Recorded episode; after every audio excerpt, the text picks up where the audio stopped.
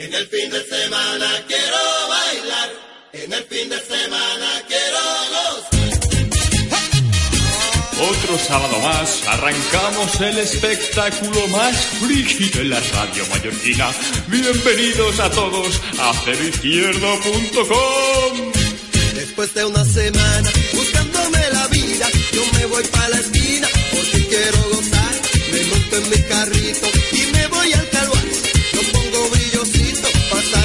Luego regreso a casa y le digo a mi vieja, prepáreme la ropa que mejor me queda. Voy al telefonito y llamo a mi negrita. Paso porque a las ocho mi morena.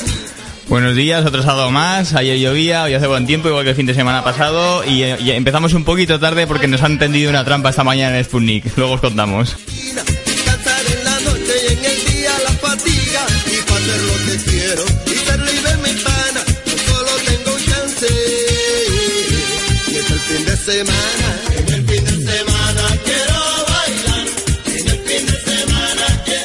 Pues nada, mientras estamos aquí sentándonos todo el equipo, voy haciendo el sumario del programa y así ganamos tiempo. Eh, para hoy, eh, como siempre, empezaremos con eventos que podéis hacer el fin de semana. Que, bueno, como siempre, eventos que no son musicales, eventos musicales y, y cine. Eh, después eh, haremos nuestra sección de, de burradas, en la que contaremos un par de noticias que hemos compartido esta semana en Cero Izquierdo. Eh, siguiente, eh, actualidad. Eh, hoy tocaremos un tema de actualidad que, bueno, hablaremos de, las malas leches que se venden en el mercado. Y no, y no en el mercado negro, sino en el mercado Mercadona y, de, y demás. Eh, y, por último, hoy tenemos como invitados a Pere Bestart y Joanna Paul, más conocidos como Donna Job, que nos ofrecerán una entrevista, nos hablarán del disco que van a lanzar este año y del nuevo videoclip que han hecho.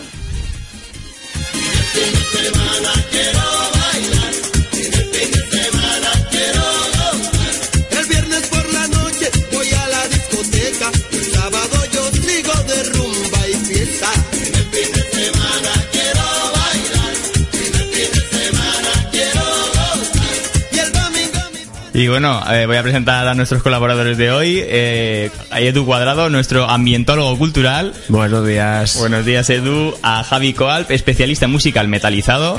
Buenas noches. Buenas noches. Buenas noches, Javi. A nuestro crítico atípico, Roberto Méndez. Buenos días. Buenos días, Robert. Y hoy tenemos una becaria que va a estar aquí, nuestro sueño dorado que llevamos eh, desde que empezamos el programa buscando una- nuestra propia becaria y, y hoy empieza con nosotros que se llama Yune. Hola, Yune. Hola. Hola Yune, muchas gracias estar aquí. Y bueno, vamos con, con un tema musical y de Talkis Chep y ahora, volvemos. Sputnik Radio. Mosanti.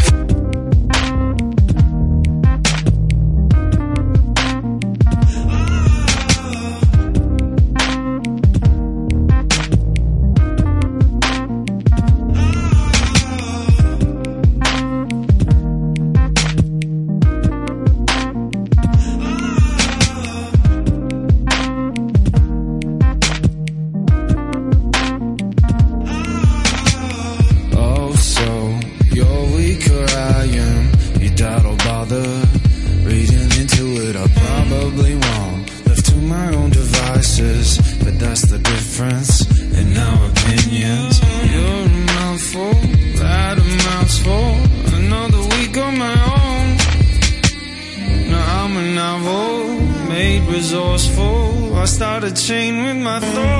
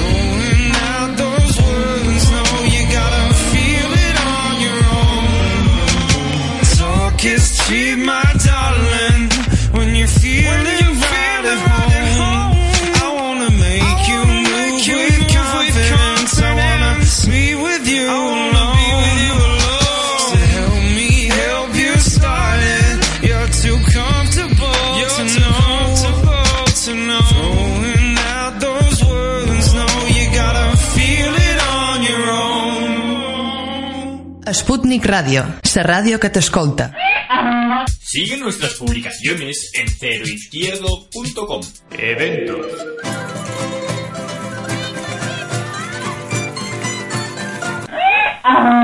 Sección de eventos suprimida en el podcast por la falta de interés una vez pasado el fin de semana. De tiempo tampoco no, no- no- no lo vamos a alargar mucho y, y eso mismo te iba a decir, Robert, que no importa que, que te alargues mucho ahora con tu sección. Como siempre, yo siempre. Te Eres, voy a- te eres voy a el decir gran damni- cosa. damnificado, ¿eh? Sí, te voy a decir una cosa y, y ya te lo digo en serio. Ya fuera bromas y vamos a ponernos un poco serios. Dime. Siempre lo de serio es cachondeo, ¿eh? Porque te veo que te No, no, no, no. Ahora, ahora me has acojonado, dime. No, a ver, porque veo que, que hay... Pero dímelo que, rápido. que- que siempre... veo que siempre... A ver, me cortas a mí, me acortas la sección, me metes presión a mí. Y bueno, a lo mejor la culpa no es mía. A lo mejor... No, la culpa no es de nadie en concreto, pero hay gente que habla antes que yo. A lo mejor si acortáramos por ahí de vez en cuando... ¿Sabes? Porque, a ver, co- comprende que yo, yo tengo un ritmo de hablar, ¿vale? Entonces, si, si empiezo a hablar eh, más rápido de lo que estoy acostumbrado, es cuando vienen los problemas. Ajá. ¿eh? Sí. Vale, veo que no- veo que no surte efecto, pero espero que, que haya sido Que la sí, última sí. vez. No, por supuesto, Espero. por supuesto. Espero. Bueno, voy con mi sección de, de cine está. Ujú, y voy a, voy a empezar, como siempre, diciendo los estrenos que hay esta semana y comentar brevemente los estrenos porque luego me explayo en el estreno de Robert. A ver, entonces... Tenemos que hacerte tu cuña, por cierto. Bueno, un día de estos, cuando, cuando quieras, yo estoy disponible. A ver, eh, el primer estreno de todos es una película francesa y etíope, y etíope que se llama Efraín. Y bueno, bueno, también como el título original es The Lamp, el cordero. Y bueno, y va Ah, de un que era la lámpara. no, no. Y va de un niño que se ve forzado a vivir con su abuela debido a que su padre, por motivos laborales, se va a trabajar a la ciudad y deja a su hijo a cargo de sus tíos y de su abuela. Él está en medio del campo y demás. Y eh, tiene un amigo, un amigo especial, que es un cordero. Las cosas van mal, lo resumo rápidamente, ¿eh? porque no es, la- Sí, no es el estreno. Es que es eso, que las, no- cosas, normalmente- la- las cosas van mal y eh, ¿Entre quién? ¿Entre la gente, entre la, la- familia, ves cómo me interrumpen y no es culpa mía. El cordero es el amigo del niño, pero la familia no tiene nada para comer y dicen, "Mm, com- tenemos que comer el cordero del niño. Y el niño no quiere y se escapa con el cordero. Y ahí arranca la película. Segunda película. Esta la, la quería explicar porque me ha hecho gracia. ¿Puede ser que la madre del cordero se llame Marta? No Por lo eso el sé. niño no lo quiere matar. No, no lo sé, no lo sé. Marta, ¿por qué has dicho ese nombre? No lo sé. Ya ver, yo comprendo que la sección de cine es más jocosa y más tal y da para meter más pu- pullitas, pero déjame, tardo tanto porque me interrumpís. O sea, por Porque estamos esperando que hables de Superman contra Pues Batman. me estoy re- te- me, me he traído la, la banda sonora y todo. me a estoy resistiendo. Bueno, a ver. El juez. Película que es El una película francesa también. Es una película seria. Y va de un juez que es muy severo, muy severo. Y a todos los que juzga los condena como mínimo a 10 años de prisión. Y eh, un día, buen día, le, le entra un caso de homicidio. Y bueno, él va a ejecutar su labor como siempre. Pero resulta que en el jurado hay una chica que que él eh, está perdidamente enamorado de esta chica y le hace perder el, el, el. La, la idea, vamos. Y la asesina. Y, y va eso. Después, eh, Julieta, pues es una película, la nueva de Almodóvar. Con esto lo digo todo. Bueno, la- dicen que está bien, pero yo es que no soy un gran fan de Almodóvar. Bueno, dicen que podría decir de qué va, pero paso. bien. Bien- Bien porque vamos mal de tiempo, o sea que puedes pasar lo que quieras. Las crónicas de Blancanieves. Joder, de sí que- sí que Blancanieves. pelis esta semana, ¿no? La segunda parte, El cazador y la reina del hielo. Vale, es la segunda parte, como bien indicaba, de la aquella película que hicieron de Blancanieves, que salía la esta que, que tiene tanta tan poca expresividad. La de Kristen Crepúsculo. Stewart. La- sí, Kristen Ah. Stewart, que, que tiene Bien, bien la becaria, bien la becaria, ¿eh? Sí, Ya sí. aplauso, espera un momento que me busco el aplauso. No, ahí hay uno de aplauso, ¿no? No hay uno de aplauso ahí. Ah, ya. Ahí, Vale, pues Kristen Stewart, que no sé si estáis todos de acuerdo, que tiene la misma expresión, haga el papel que haga. Yo le he visto hacer comedias con la misma cara de asco que hacía Crepúsculo. Como Ben Affleck, ¿no? a mí Yo Ben creo que es Affleck peor que Ben Affleck. Yo una peli de Ben Bueno, Affleck bueno, la bueno, puedo bueno, ver. bueno, bueno. La puedo ver a la peli de Ben Affleck, pero esta mujer no. Bueno, sigamos. Eh, el novato, que es- también es una película... Esta era francesa también. La fui- Sí. Yo ya- ayer la fui a ver al cine y en la sala solo había niños y, y mi mujer y yo. Pero está Hombre. muy chula, ¿eh? La recomiendo. a todo el Hombre, mundo. es la típica peli de, de, de adolescente. Ah, Yo creo que me gustaría a mí verla. Está muy Ya la bien. veré. Está muy bien la peli, ¿eh? Yo la Bueno, recomiendo. la pues- pues pero, pero si la ves, ya vas a ver tú que te vas a sentir identificado. En, Bueno. nuestro, en nuestro grupo de amistad de cuando íbamos a la escuela. Hombre, va ahí... un- ahí- Es, es muy triste porque va de, de los marginados de la Sí, clase. pero, pero, es, Pero es que yo decía que somos decir. nosotros, tío. Es que eso iba a Y, y- decir. y se lo dije, se lo dije a Esther y le digo, es que me recuerda, me recu- yo lo más parecido que he visto es, yo, yo y mis amigos cuando éramos pequeños y dice Esther, no y te creo. Y yo, No, es que sí, yo siempre lo he dicho y la gente no me, no, no me cree. pues nos, no, que no te creo. no- nos ve ahora cultivados y, Sí, claro. y ya hechos y tal y no pueden creer que, que fuera así. En el colegio había dos clases de chicos, los guays y nosotros. Bueno, tampoco. Yo, yo- yo más que guays o nosotros, yo creo que nosotros íbamos pa- eh, en, en otro lado, ¿no? Íbamos por nuestra cuenta. Sí, tenemos personalidad propia. Bueno, pues no explico de qué va y la vais a ver. Va de pringaillos. Ya está. Ya está. A ver, la película del estreno de Robert, la que recomiendo, es Objetivo Londres. Ah, no, no vas a hablar de Batman vs Superman. No. Son y media, Robert, tío. No, no voy a hablar de Batman vs Superman. Ah, hoy no vas a hablar aún. Lo que voy a hacer, la- ya me lo destapas, me spoileas. La recomendación que iba a hacer eh, para ver cine en casa era la de Superman, la de 1978. La buena. Y yo me haya traído banda sonora y todo, tío. Da igual, la puedes traer. La puedes poner mientras hablo de la auténtica película de Superman. Bueno, habla, habla del estreno ¿Vale? que Hablo recomiendas de esta. esta semana. El estreno que recomiendo esta semana es Objetivo Londres, que es un estreno que es una película la nueva de Gerard Butler y Morgan Freeman. Y es la secuela de la película El Objetivo a la Casa Blanca del 2013. Y bueno, esta básicamente va de que el primer ministro británico muere eh, de unas circunstancias extrañas. Y bueno, en Londres se celebra el funeral por, el, por este señor y acuden todos los líderes de gran importancia mundialmente conocidos. Y bueno, por supuesto va el presidente de Estados Unidos con su comitiva y su gran guardaespaldas interpretado por Butler. Y bueno, mientras están por allí en la ciudad, pues se, se produce una serie de complots para eliminar a todos los líderes del mundo de una atacada, ya que están todos reunidos. Se produce esta situación de caos, terror y devastación en la capital británica y resulta que solamente hay tres personas en el mundo que sean capaces de detener esta catástrofe, estos terroristas y estas cosas. Me voy a hacer un Axel Rose, ¿eh? ¿Sabes lo que...? Que te piras. No, me quedo callado, me pongo así de brazos cruzados. Ah, vale, vale, vale. Y cuando veo que... Porque a- Axel Rose también se piró en un concierto. Sí, en varios. Y cua- luego es que esto es la precursión a pirarse. Y Mm. cuando ve que no se Que no se hace lo que él no se- quiere, se pira. que no se hace lo que él quiere, coge el micro. Pero eso es un un Justin Bieber ahora, ¿eh? Ah, amigo. Bueno, ¿Cómo han cambiado los tiempos? eh? a ver, Justin Bieber no sé lo que hace porque a este chico no lo entiendo. Escupe, escupe- escupe a sus fans y sus fans en vez de quejarse le piden otro lapo. o sea, ¿Verdad? Pero en una entrevista se levantó y se fue. Sí, aquí Dijo, en "Voy al España. baño", y se fue. En el programa de Dani Mateo. sí. Eh. Eso es un Justino ya en toda Toma regla, ya. ¿Eh? Bueno, Axel no ha hecho estas cosas las entrevistas. Pero, no lo hizo como un hombre, lo hizo, dijo que iba al baño. Exacto, o sea, dijo que eh, iba al baño y es, se fue. es en plan Sí, sí. Claro, Justin Bieber. Claro, No. Axel cuando se iba de los escenarios insultaba al público, les tiraba el micro con toda su rabia y se iba a su casa. Bueno, pero Axel- no tires Axel el micro. Echaba a la gente que llevaba camisetas de Slash y míralo ahora. Ahí. míralo ahora, eh. los, los tiempos cambian y la Ay, nece- el dinerico. Eso te iba a decir. Y la necesi- necesidad de dinero es grande. Pero ves, ya estamos hablando de otra cosa que no corresponde a la Venga. sección de cine. Y ha venido a hablar de su libro. Y he venido a hablar. No, he de, venido. mi pil- de mi peli. He venido dispuesto a hacer yo mi sección en paz y veo que no va a ser posible porque llevamos veintipico programas Es que la- Robert- y creo que no lo he dicho nunca. Pero me extiendo tanto porque me interrumpís, tío. Pero es que es tan rica tu sección que da para tanto. Ya, yo creo que no me respetáis, eso es el problema. Al revés, al Yo creo que revés. nos da mucho juego. Y si, y si no, y- es que tu sección, parte, parte de tu sección es un poco el cachondeíto, ¿no? Es lo que nos gusta a nosotros.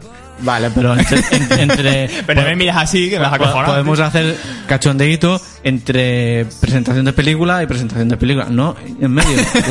¿Eh? Vale, bueno, Bueno. y solo había con lo que he dicho antes, porque ahora Hemos aparte perdido de el mí, hilo.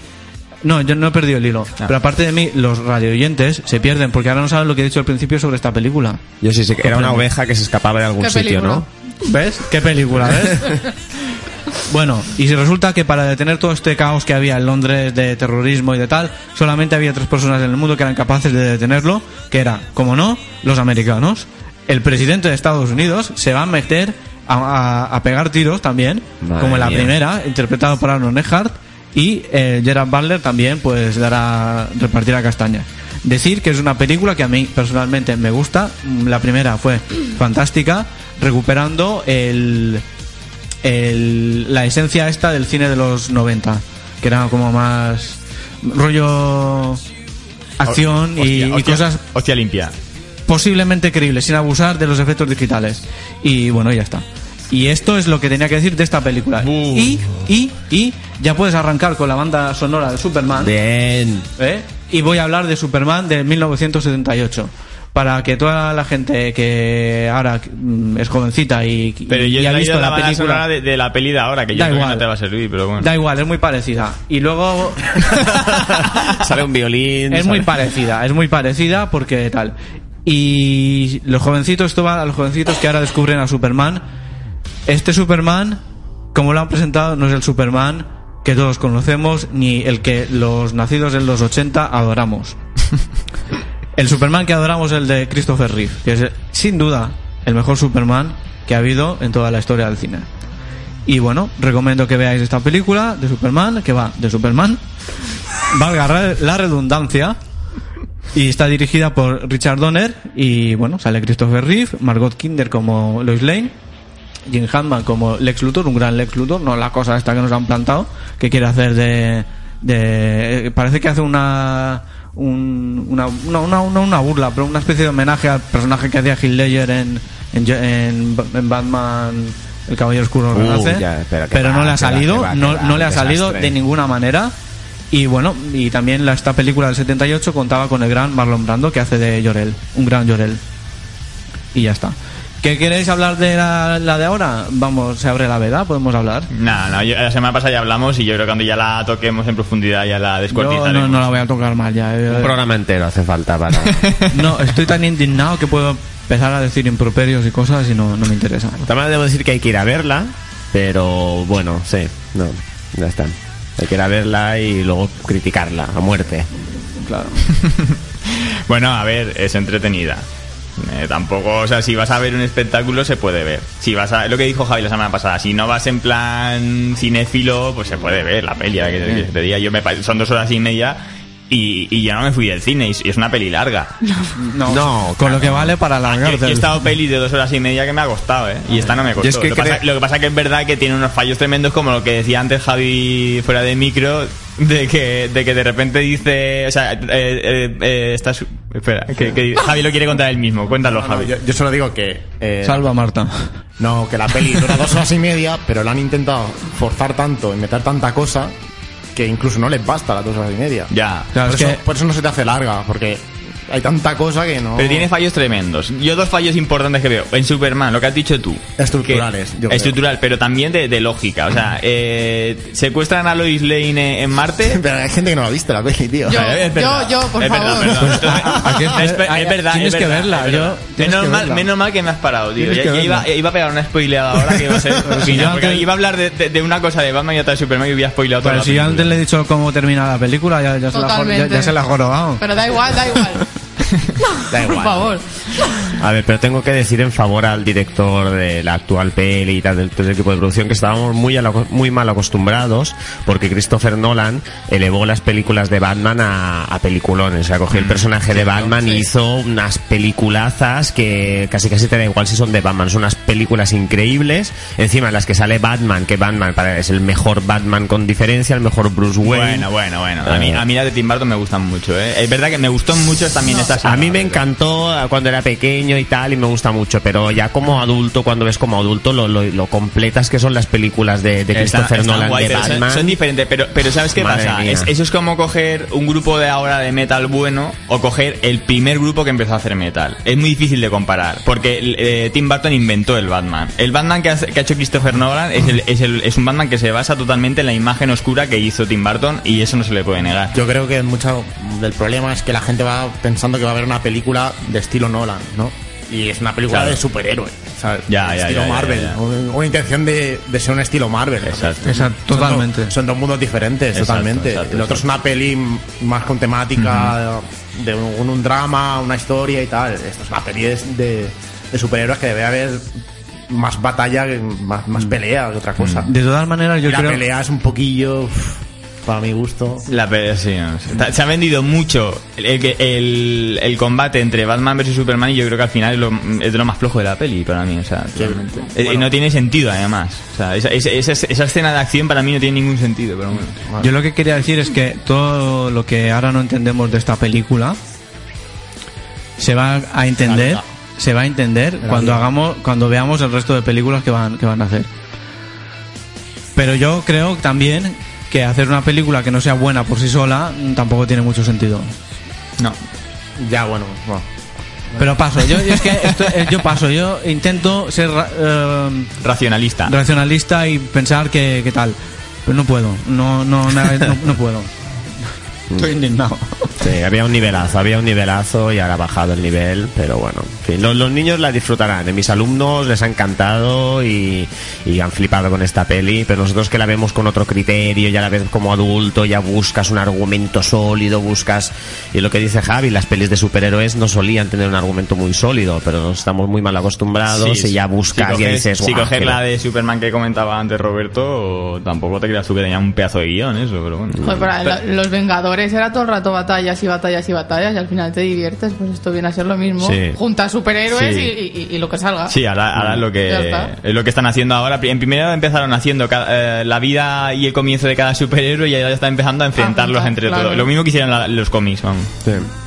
Ojo, que la Civil War esta nueva. Telita. La, la pelea del tráiler parece eso la pelea de mi barrio, ¿eh? Para ser la, para ser la Civil War, tío, madre. Joder, macho. Cuatro amigos ahí pegándose. Yo, el, ca- el Capitán América no. Es un pringaillo. al- al lado No, de- no, de otro. no, no. No, yo también. Yo, yo soy fan del Capitán América. Claro. Mira que es ¿Sí? súper patriótico. Yo leía los cómics y me encantaban. guapísimo. Eh, guapísimo, tiene unos Bueno, pectorales. este, este actor, eh, que luego cambian el actor y a ver qué te sale. Mira lo que pasa con. Batman.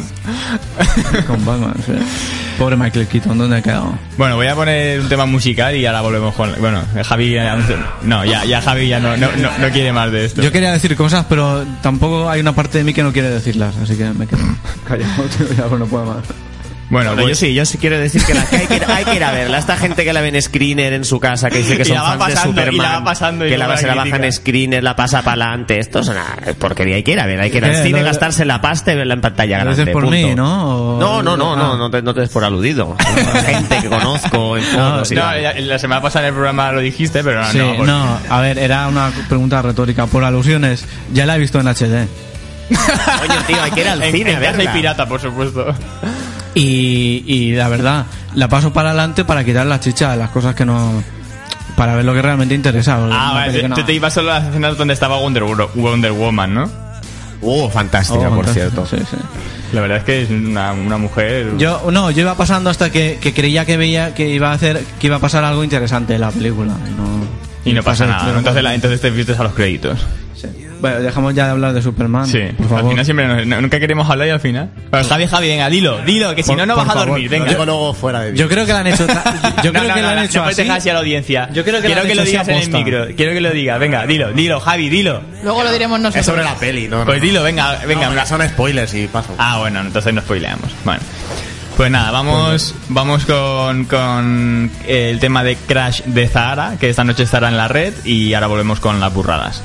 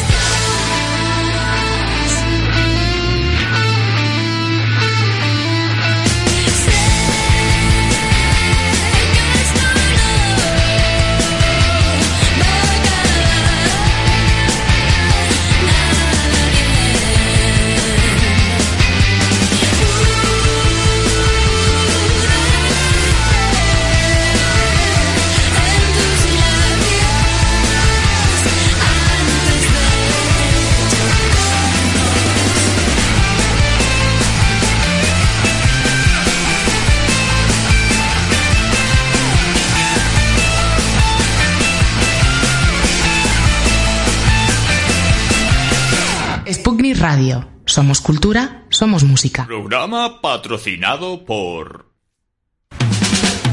Uniformestrigo.com. Ropa laboral y camisetas personalizadas al mejor precio.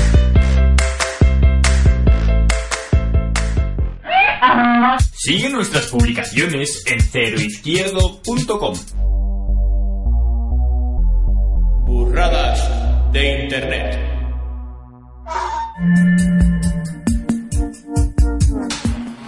Y aquí estamos de vuelta y vamos a hablar de chuletas y no de cordero precisamente, ¿no, Robert? ¿Chuletas de cordero? No. Chuletas de chuletas que sirven para probar los exámenes sin estudiar o habiendo estudiado lo mínimo. Pues bueno, buenas son a veces, ¿no? Bueno, sí. A quien, quien tire la piedra, que quien no haya hecho una chuleta que tire la primera piedra, o como no sé cómo se diría. Quien esté libre de chuleta, que tire la primera piedra. bueno, seguramente habrá alguno en esta mesa que nunca habrá hecho chuletas, puede ser. pues no, aquí todos hemos hecho alguna chuleta. Yo no, yo no, yo soy profesor y nunca he hecho chuleta. Pues tú habrás, habrás visto cosas espe- espectaculares, vamos, de chuletas. Bueno, lo bueno es que las, que están bien hechas no las descubres. Entonces no sé cómo se... Pero lo que he visto que es increíble es alumnos míos haciendo chuletas delante de mí para un examen que tienen a la hora siguiente. Y me los quedo mirando y digo, ¿qué haces? "Ah, no, no, estoy apuntando no sé qué. Y aviso al profesor de la hora de después que sepas que este, este, este y este están haciendo chuletas. Ah, Ahí copiando delante de mí, en mi hora, preparándose sus chuletitas. Yo me acuerdo en bachiller, que no estamos hablando ya de GB, en bachiller, me acuerdo que había un compañero mío de clase que, que se estaba haciendo, no, que se había hecho los apuntes, no se los había ni, ni, ni resumido ni nada, había hecho los apuntes, los había fotocopiado en minúsculo, se ve que salía una copistería, los había reducido y tenía un taco así de, de, de los apuntes. Y en medio del examen el profesor le vio, porque aparte encima de la mesa, sin ningún problema, y el profesor le dice, "Em, ¿qué fa-?" Porque era un, un profesor no se llamaba Beneyam que, que sí. hablaba muy curioso y decía, "Mem, Era ¿qué fas? ¿Qué fas? Y dijo, y, y- y este compañero dijo, es que si no lo hago así, bueno, le lo dijo Mallorquín, es que si no faig así, no puedo probar. Y el, y el profesor se quedó así un minuto mirando. Que tenía una mirada aparte como que parecía que, que mirabas a, a que no tenía nada ahí dentro, ¿sabes? Y se quedó así mirando y yo digo, bueno, pues le dirá algo. Y se fue, no dijo nada más. Y yo digo, bueno, pues le suspenderá el examen, ¿sabes? Y sacó un, un 6 o un 7. o sea, realmente hay profesores que sois buenos, ¿eh? Que, que tenéis ahí aguante. A mí había una cosita que me hacía gracia este chico, de este señor, de este profesor. Beneyam. Sí, que a veces, muchas veces, los exámenes, porque tú hacías una redacción, bueno, una redacción, algún trabajo de, de clase que lo hacías en tu casa y luego se lo presentabas y tal, y te, te lo evaluaba, y a veces te esforzabas un montón en hacerlo bien y te ponía un 4, porque era la, la nota mínima que te quería poner. No ponía menos de un 4 este tío. Y luego otro día lo había hecho en 5 minutos, súper rápido y mal hecho y sin estructura ni, ni nada. Y decía, te lo miraba y te decía, pon mal elemento, te posaré una mala nota. Y te ponía un 6 o un 7. Y luego encima contaba igual que el examen. Ya me estoy acordando, me estoy acordando de esto ya era eh, en, en el instituto y, y me acuerdo de lo malos que éramos con este profe, porque lo, es que lo, lo que hablamos de que cuando íbamos a GB éramos pringadillos, ¿no? Y luego en el instituto los pringadillos se transforman en los chungos, ¿no? Y pero no chungos en plan malotes, sino chungos de que se ríen de las gilipolleces que hacen, que a nadie más le hacen gracia. Pero este, este hombre siempre pasaba, pasaba lista y decía nombre tal. Y este hombre eh, hablaba así como raro, ¿no? Y cuando pasaba lista y decía nuestro nombre, nosotros decíamos, present, present, present. y se quedaba mirándote. es que, ¿sabes? Nos hacía gracia y, y dices, pero, o sea, que malos éramos, ¿sabes? Pero es que nos descojonábamos, tío. Hay que dar un poco de caña al profesor, coño, que se no se duerme No. su profesión. No, yo, yo este, a este, a este profe le- lo, lo recuerdo de manera entrañable porque era, era muy buen tío, ¿sabes? Pero tan Sí, buen sí, tío Que, que no se puede ser tan bueno. Es que era tan buen tío que hasta, hasta los pringados como nosotros nos reíamos de él, tío. y, y, y me acuerdo una vez en, en carnaval que, que todos íbamos vestidos de chica. Ah, sí, verdad. Y uno le tocó el culo, tío. Se fue por patas, tío. Se volvió loco. Y dijo, "Ah, no, no". Y se- o sea, y nosotros nos quedamos y dije, ¿qué ha pasado? Ahí le tocó el culo y reaccionó de una manera que dije, madre mía. Creo que ya sé quién le debió tocar el culo con el Bueno, pues. Pues nada, eh, Javi, tú tendrás alguna anécdota de haber hecho chuletas, ¿eh? Tú tienes cara de haber hecho algunas chuletas de estas. No, no, no, que va. Yo. No. Yo. ¿No? Que va. Nunca. Pero habrás visto algo, porque una vez Eh. hablábamos de chuletas y dijiste que tenías aquí un largo historial que contar. No, o sea, yo he visto el, el, el mitiquísimo es- escribir la chuleta en el Vic de cristal con, con compás. no eso, eso lo he hecho yo. Que eran capaces de hacer hasta cuatro o cinco líneas. Yo, bueno, yo, yo, lado. yo no era tan maestro, pero sí que me, me, me, me daba para hacer. Llevaba curro eso, ¿eh? Yo lo intenté una vez, pero mm, es que no soy incapaz de leer tanta cosa en un. No, pero yo, yo no, yo no me extendía tanto. Yo es que realmente las chuletas las, las usaba como índices de lo que ya había memorizado. Yo ¿sabes? apuntaba palabras, la verdad. Yo- Exacto, yo, yo lo, lo único que necesitaba era un índice para no perderme nada. ¿sabes? No, viene a ser un esquema. Una, Exacto, pala- una exacto, palabra que relacionas con algo que has leído o con un tema. Eso era mi única chuleta, una palabra, ¿sabes? Pero no. En el estuche, lo típico. Estuche, calculadora, detrás de la calculadora. ¿Y algún compañero tuyo que fuera un maestro? Este, bueno, este de los Bics, tío, que tenía. Por ¿no? cada lado, no sé cuántos lados tiene el Bic, pero vamos. Cada lado tenía, metía como tres o cuatro líneas. Y luego tenía un estuche lleno de Vicks. Eso ya me lo he visto yo. pero, es- pero una cosa exagerada, decías, pero no canta mucho, ¿sabes? Es que tengo selectividad. Son bolis. y luego en selectividad, de que me, por un chaval, pues, que estaba justo detrás mío, bueno, tres o cuatro filas más atrás, llevaba un walkie-talkie. Y se oía en toda la clase, ¿sabes? No se enteró ni Cristo, tío. Yo, ¿En serio? sí, sí, sí. Pero además se oía un montón, se oía... Y tenía que, corto, corto. ¿En me- qué año nació Napoleón? Corto. Bueno, ahora está el pinganillo, que es más moderno y más discreto. Y los, y hacen color, el color carne también. Yo el que he visto es el, el MP3 con Ah. temas por pista. Te lo grabas, ¿eh? Te lo grabas. Eso también, eso tiene mérito, ¿eh? Porque te- te- para, para llegar al punto en el que habla de lo que tú te, te estás interesado, tiene mérito de Y te pones el, por, la, por el- la muñeca, digamos, el casco, te pones así empiezas tú, tú, tú, tú, tú. Pero vamos, Hombre, también una chuleta que para mí era mítica era hacer un papelito y ponerlo debajo del muslo de la pierna, ¿no? Y luego en el momento dado separar la pierna y tienes ahí el papelito. Ah, no, yo el que he visto es uno que va agarrado con un con un con un elástico, digamos, en el, en el brazo, con otro elástico que va a la chuleta hasta la muñeca, Madre mía, que si viene el profesor lo sueltas y se va para arriba. No lo habéis visto esto. Yo esto lo he visto en directo, tío. Es Y- tecnología punta. Y he visto a la profesora metiendo, el, metiendo la mano por la mano y sacando la chuleta, tío. Y yo, joder. Madre En mía. plan, ¿qué es eso? ¿Y el, el qué? Y hace así, eso, y hace. Y se mete la mano por la. por- Yo, yo me acuerdo de una son vez, tocamientos, un ¿eh? compañero que hizo una chuleta y, y cuando acabó el examen cogí la chuleta y la tiró en una papelera que estaba al lado de la profesora. Le entregó el examen y tiró la chuleta ya al lado, yo, con dos toreros ahí. Bueno, yo qué sé, tiene que haber de todo.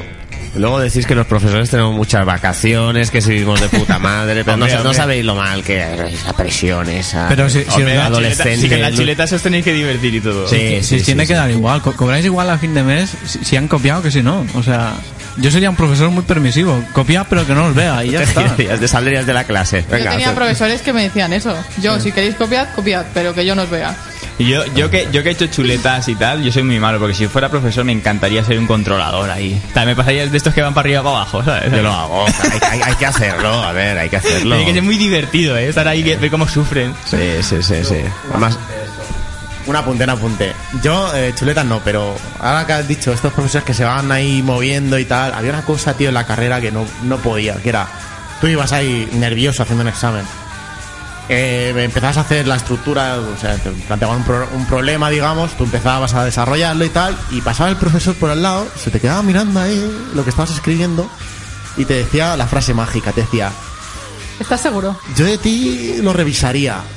Y eso a 20 minutos para que acabe. Eso, es para tocar la moral, Hostia, ¿eh? tío, es que en serio lo odiaba a muerte, es que te deja hecho polvo, dije, déjame suspender tranquilo, ¿sabes? Claro. ya está, lo he hecho mal, vale, ok, déjame ahí sacar un cero, no pasa nada, ¿sabes? Pero igual lo hacía por más hacer, tú pero ya, ya poco hay que hacer. Yo ¿eh? estuve ahí cogiendo el tipes ahí, tachando todo el examen, empezando...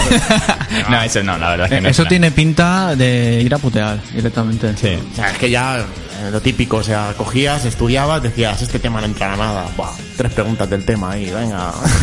Y ya, ¿sabes? Ya empiezas ahí el examen hecho polvo, ¿eh? Y el profesor ahí, tú, la única que te sabes, y te dice, uff, yo ti lo volví a plantear, ¿eh? Y yo, "Jo, qué desastre. Pero ahora me acabo de acordar otra chuleta que hacía yo, que solo la, la podíamos practicar en mi época porque había que ser grunge. En, el- en la- época de grunge que llevábamos camisas, que ahora ya no se lleva, pero antes llevaba la camisa abierta por encima de la, de la ropa que molaba mo- mogollón. Ahora ya todo se lleva tan apretadito que ya no se puede hacer esto.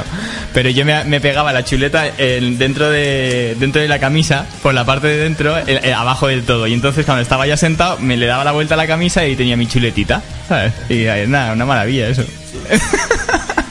La becaria me está mirando con una cara. Oye, tú aquí estás para aprender, ¿eh? Yo no hago chuletas que todavía me quedan exámenes. Yo no, Ay, ay, tú, tú en eso no, te- no has entrado, ¿eh? no, no me pueden oír. Bueno, y, Nah, a ver, yo porque ya, ya tengo el título en mi casa y ya puedo hablar tranquilamente. mi diploma no me lo quita nadie. Pero bueno, no era el único, ¿eh? Si me tuviera que quitar el diploma a mí, creo que se lo quitaría a, to- a todos No, los no. mis compañeros, vamos. Sí, yo he visto bien de chuletas, pero que yo no sé nada de esto. Yo, hasta que termine exámenes, no sé qué me estáis hablando. Ah, es- Eso es un buen Así eh, eh, eres una buena periodista. bueno, para que no lo sepa, es estudiante de periodismo. Y, y eso es. eh, Los periodistas tienen que ver cuando tienen que ver. ¿Y tú, Robert? ¿Chuletas? No, yo solo en matemáticas que a- aplicaba el, el truco de copiar todo el examen al empollón de la clase, que creo ya lo, co- que lo conté. Que un Sí, día lo contaste esa- hi- Pero- hice una suma por mi, por mi propio por mi propio pie, digamos, o por- de mi, de mi cosecha y la, y la clave. Pero cuidado luego con ta- esto, escucha, cuidado Dime. con esto de copiar, porque yo he visto hasta copiar el nombre. Vamos a ver. Yo lo he visto, ¿eh? Yo lo he visto al profesor y decir, hay dos exámenes con el mismo nombre. Madre ¿Qué está pasando? Dios. En serio. Hay, que- hay que ser profesional y antes de empezar a copiar pones tú tu nombre No, y te olvidas que has puesto el nombre y luego te vas a casa con la duda de si has puesto tu nombre o no pero eh, el nombre está bien puesto No, no, yo es que cagadas de estas de copiar o, o el típico este de geografía, capital país, capital país. Horrible, horrible. Sí, y aquello, claro, al final del libro tenías la lista, ¿no? Pa- países y capitales. Y uno de la clase recortaba aquello y esa chuleta pasaba por todo. Esto estoy hablando de la ESO, ¿eh? Profesores, si me escucháis, esto es la ESO, ¿vale? pasaba por toda la clase y hubo uno que le tocó a él la chuleta, claro, tenías que ser rápido porque pasaba por toda la clase aquella chuleta. Que en vez de poner Argentina-Buenos Aires, puso Buenos Aires en Colombia. Y así toda la fila. O sea, uno corrido, todo. Y claro, el profesor leyó aquello y vio que había uno por debajo. Y dijo, vale, esto no es que se haya equivocado en uno, es que esto es que ha copiado y no se ha fijado en el país que estaba copiando. Y dijo, bueno, no os voy a suspender a todos, pero a mí esto me huele un poco mal. Como vuelva a pasar tal y todos así, ¿quién ha sido? ¿Quién ha sido? Lo reventamos, lo reventamos. ¿Quién ha sido? Por favor, ¿cómo no te puedes fijar que estás copiándolo mal? A sí hay, suspendió. hay que tener un, un alto índice de confianza para hacer una cosa de estas, ¿eh? Tú. Porque siempre No, hay no. alguno que la haría. Teníamos confianza plena todos y todos lo hicimos bien, menos este. Es que no me acuerdo ni quién era, pues si no digo el nombre, para que le dé vergüenza. Pero es que fue nada, que toda la fila, una corrida para abajo, o sea, ¡prum! todo. Dices, fíjate en el nombre del país, por lo menos. Sí, yo que sé, sí. estás copiando, yo que sé, por lo menos fíjate, haz, haz algo bien. Sí, pero hay, hay No. gente, aparte hay que, hay que añadir que cuando haces chuletas está el factor nervios. Sí, bueno, Que- pero. que- no, no, ya, ya, eso es una, una cagada tremenda, pero es verdad que cuando haces esto no todo el mundo tiene el mismo aguante para hacer una chuleta, porque hay que saber aguantar la presión, yo lo hacía muy bien, pero hay gente que... que- hay gente que le puede la presión y no puede. No sé, yo tenía, además en historia tenía una profesora, esto también es de, de bachiller, ¿eh? Profesores de bachiller. Tenía una profesora que estaba sorda, sorda, ¿eh? Y yo me sentaba en primera fila De y música había- era esa. No, de historia, yo me sentaba en primera fila y un compañero mío en diagonal en la última. Y esta mujer estaba sorda. Entonces cada vez que se daba la vuelta era como, Yune, la primera. Y yo la iba cantando a todos lados, ta, ta, la iba leyendo y cuando la persona se daba la vuelta, pum, todos otra vez así. Y cuando se volvía a dar la vuelta yo me ponía a cantar y todos a copiar. Esta, es que estaba Jolín, sorda. ¿en serio? En serio, en serio. Yo cantando las preguntas, porque a mí me encantaba la historia. Y de eso, en diagonal, a la última fila, Yune, la primera, Yune, la segunda. Y yo la cantaba, la profesora iba a su rollo y cuando se giraba me decía, Yune, cariño, me has llamado. Y yo, no, no, tranquila, tranquila. Y, seguía haciendo el examen. a que, o sea, era un espectáculo. Es que ha, ha habido cada cosa. Madre mía, eso sí que no lo había oído nunca. Ah, pues sí, sí, sí. Es que estaba sorda. La verdad estaba es sorda, que- pobre mujer. Madre mía. yo eh, cuando estudiaba lo de administrativo ahora me he acordado había un profesor que era era el profesor que aplicaba la ley del mínimo esfuerzo pero en sentido literal porque sus clases eran coger el libro y leer el libro línea por Uh, línea qué desastre. y todos copiando porque la- y, no, y, y no le preguntaban nada que no salía en el libro que no lo sabían y cuando hacíamos el examen vale eran facilitos y tal pero él tenía la costumbre de irse de la clase media hora y se iba afuera, no sé qué iba a hacer. Y bueno, en esa media horita, pues entre todos comentábamos la jugada y, a- y a- acabamos Toma el ya. examen en conjunto. Claro, ya. todo en común. Hay cada profe que... Ser una estrategia suya para protestar contra el sistema o así. Sí, yo una estrategia suya para aprovechar para fumar, mejor. ¿no? Yo creo que sí, porque... O para corregir poco, porque todos tendrían el mismo examen. Así Sí, corriges menos. ahí Todos sí, el mismo sí, sí. examen. No, no, es que lo- los hacía tipo test. Bueno, Ah, encima. bueno, hay que decir, hay que decir que tú estás hablando de un profesor de un módulo superior, ¿no? Sí. Pues yo voy a hablar de un profesor, que no diré el nombre de la universidad que tuve yo, que es increíble, que, que yo hice un examen que la verdad estaba seguro que me había aprobado porque me preguntó todo lo que yo me sabía a la perfección, se lo, se lo planteé súper bien tal, y cuando fui me había puesto un dos y medio. Y dije, ¿pero qué me estás contando? Y, y justo en ese momento estaba pasando revisión de exámenes. Y vamos, me fui ahí como un león. Y, voy allí y le digo, oye, pero, pero ¿qué es esto que me has puesto un dos y medio? Si, si te he contestado todo lo que pedías y dice, no, no, tal. Y yo me di cuenta que no se había ni leído el examen. Y le digo, a ver, ¿qué es lo que está mal? ¿Me lo puedes leer? Y me dice, mira, aquí, claro, yo tan extenso era el examen que hice que le hice un planteamiento previo, luego le contesté la pregunta y, un desenlace. O sea, cada pregunta se la hacía, tenía ese examen me lo tenía muy bien preparado, porque aparte de hacer chuletas también estudiaba. Y, lo tenía también preparado que se había hecho muy desarrollado. Y él había empezado, se había leído el primer párrafo y dijo, ah, este me está contando otra cosa. Y me dice, "Mira, aquí me estás contando esto que no es lo que te he preguntado.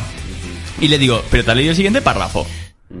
Y se lo empezó a leer y dice, bueno, sí, sí, sí, es esto... Y le digo, no es eso lo que preguntabas. Y él, sí, sí, bueno, esto sí, esto es, sí es lo que tal, cual.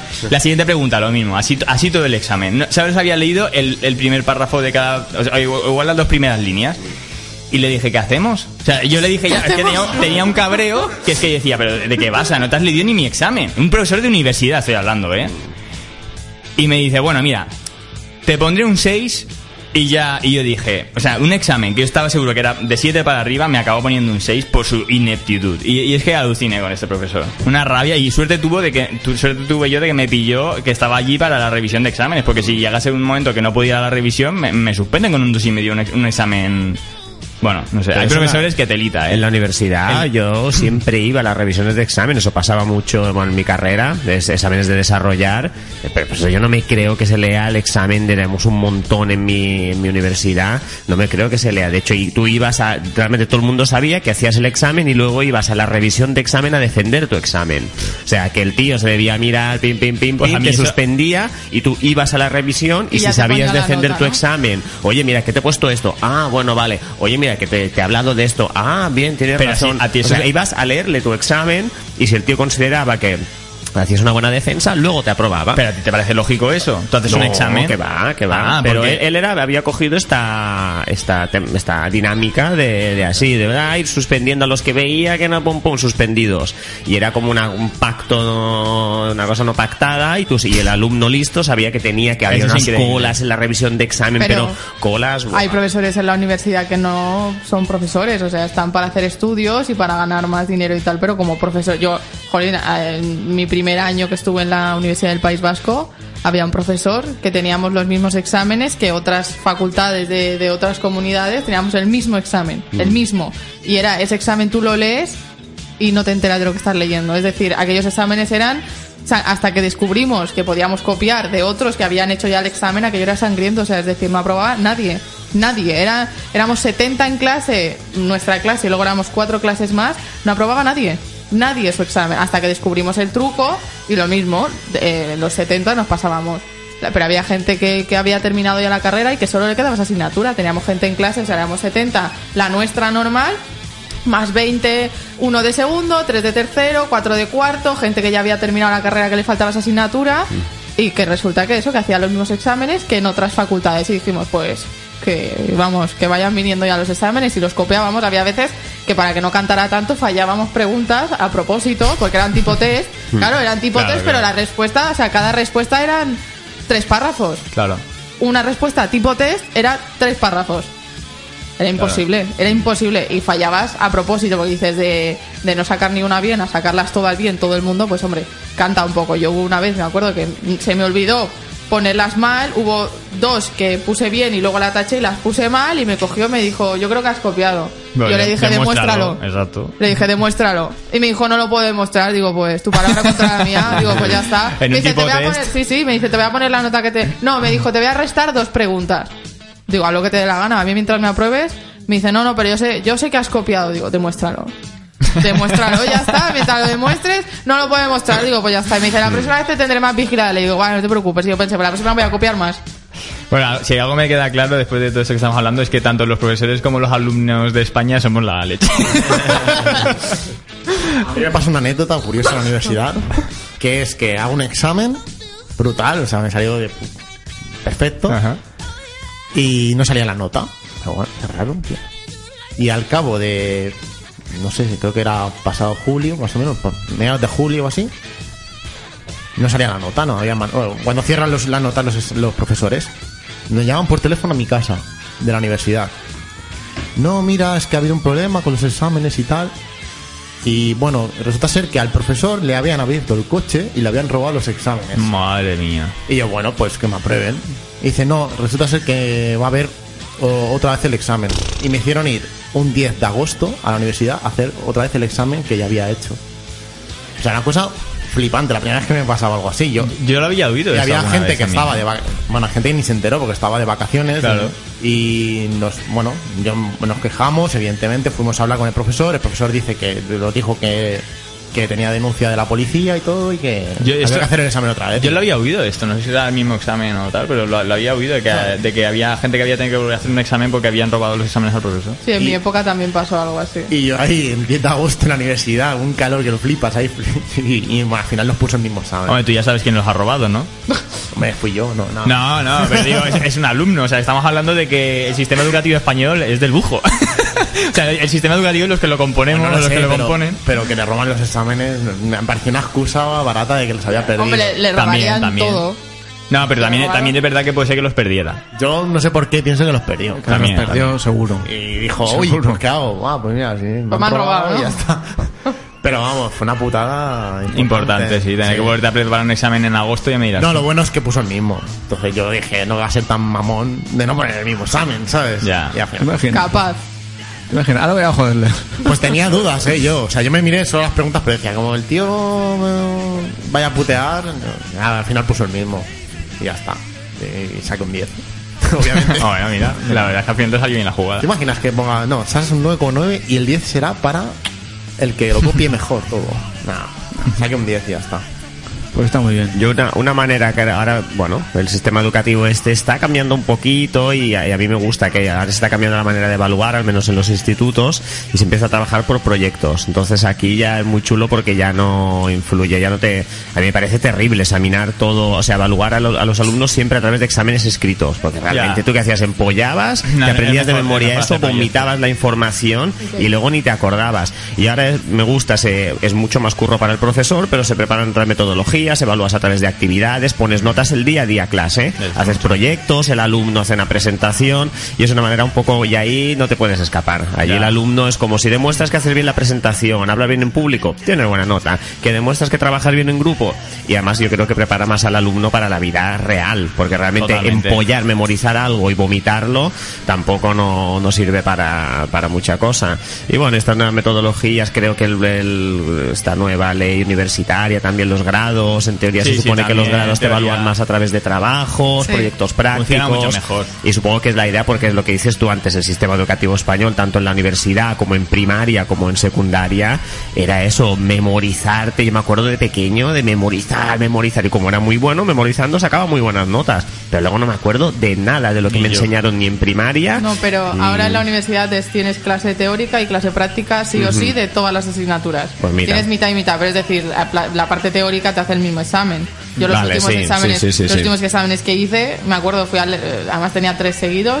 Fui a los exámenes, me fui con mis amigas a torrar y cuando llegué no, no podía decir dos palabras seguidas, es decir, mi cerebro estaba completamente bloqueado. Me int- intentaba hablar, digo, mira, déjame, dame dos copas de vino y luego ya si eso hablamos, ¿sabes? Sí, sí, dije, no, no, ah, déjame ahora que mi cerebro no, y no, o sea, tu cerebro se, se apaga completamente, es decir, te tienes que saber tantas cosas de, al final te preguntan las cosas en, la- en el examen teórico te preguntan lo de la práctica, lo del teórico, lo que te ha dicho que te miren, los apuntes adicionales, los no sé qué, no sé cuántos, y vas allí con la cabeza así, y cuando sales del examen dije, no, no, a mí hay vino, sí, pues.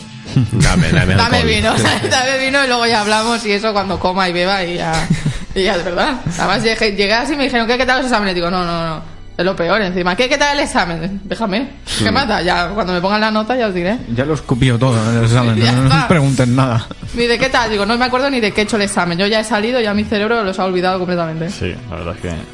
Ya, y a mí también me pasaba eso. La semana siguiente de hacer un examen ya no me acordaba de nada. No, no, qué semana, yo digo cuando salía. Cuando salía, ya. ¿De qué has hecho el examen? Digo, no me acuerdo. Dame, dame, dame vino, no me acuerdo. ¿Verdad?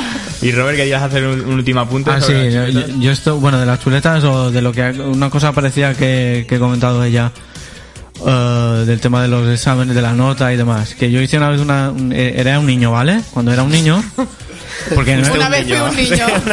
Era un niño. O sea, quiero decir, estaba en EGB, ¿vale?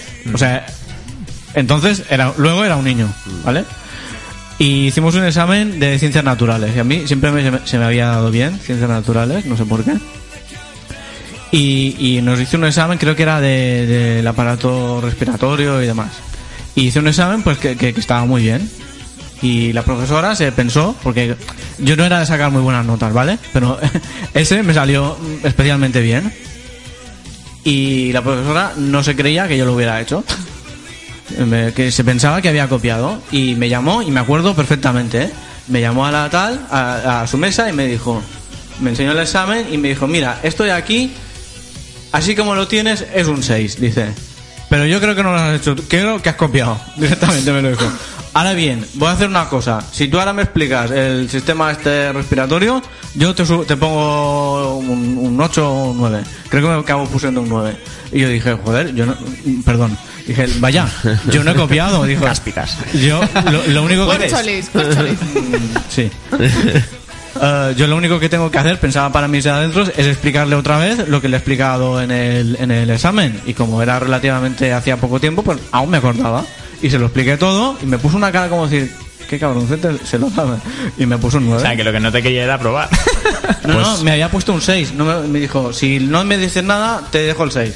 Pero yo como confiaba en mí mismo y sabía que lo sabía, pues se lo, se lo di. Le hice un zasca en toda la boca. Pues tengo que decir la mejor manera de demostrar que un alumno, y ahora lo estoy usando mucho, domina un contenido, una materia, es que él lo explique. Y ahora Sí. lo uso mucho que los alumnos se preparen en casa una página del libro y que la expliquen al resto de la clase. Y es cuando, claro, ahí es cuando tienes que procesar, porque tienes que entender lo que estás leyendo, procesarlo, interpretarlo y luego saber comunicarlo a los demás. Ese es el trabajo más fuerte, mucho más que empollar, memorizar.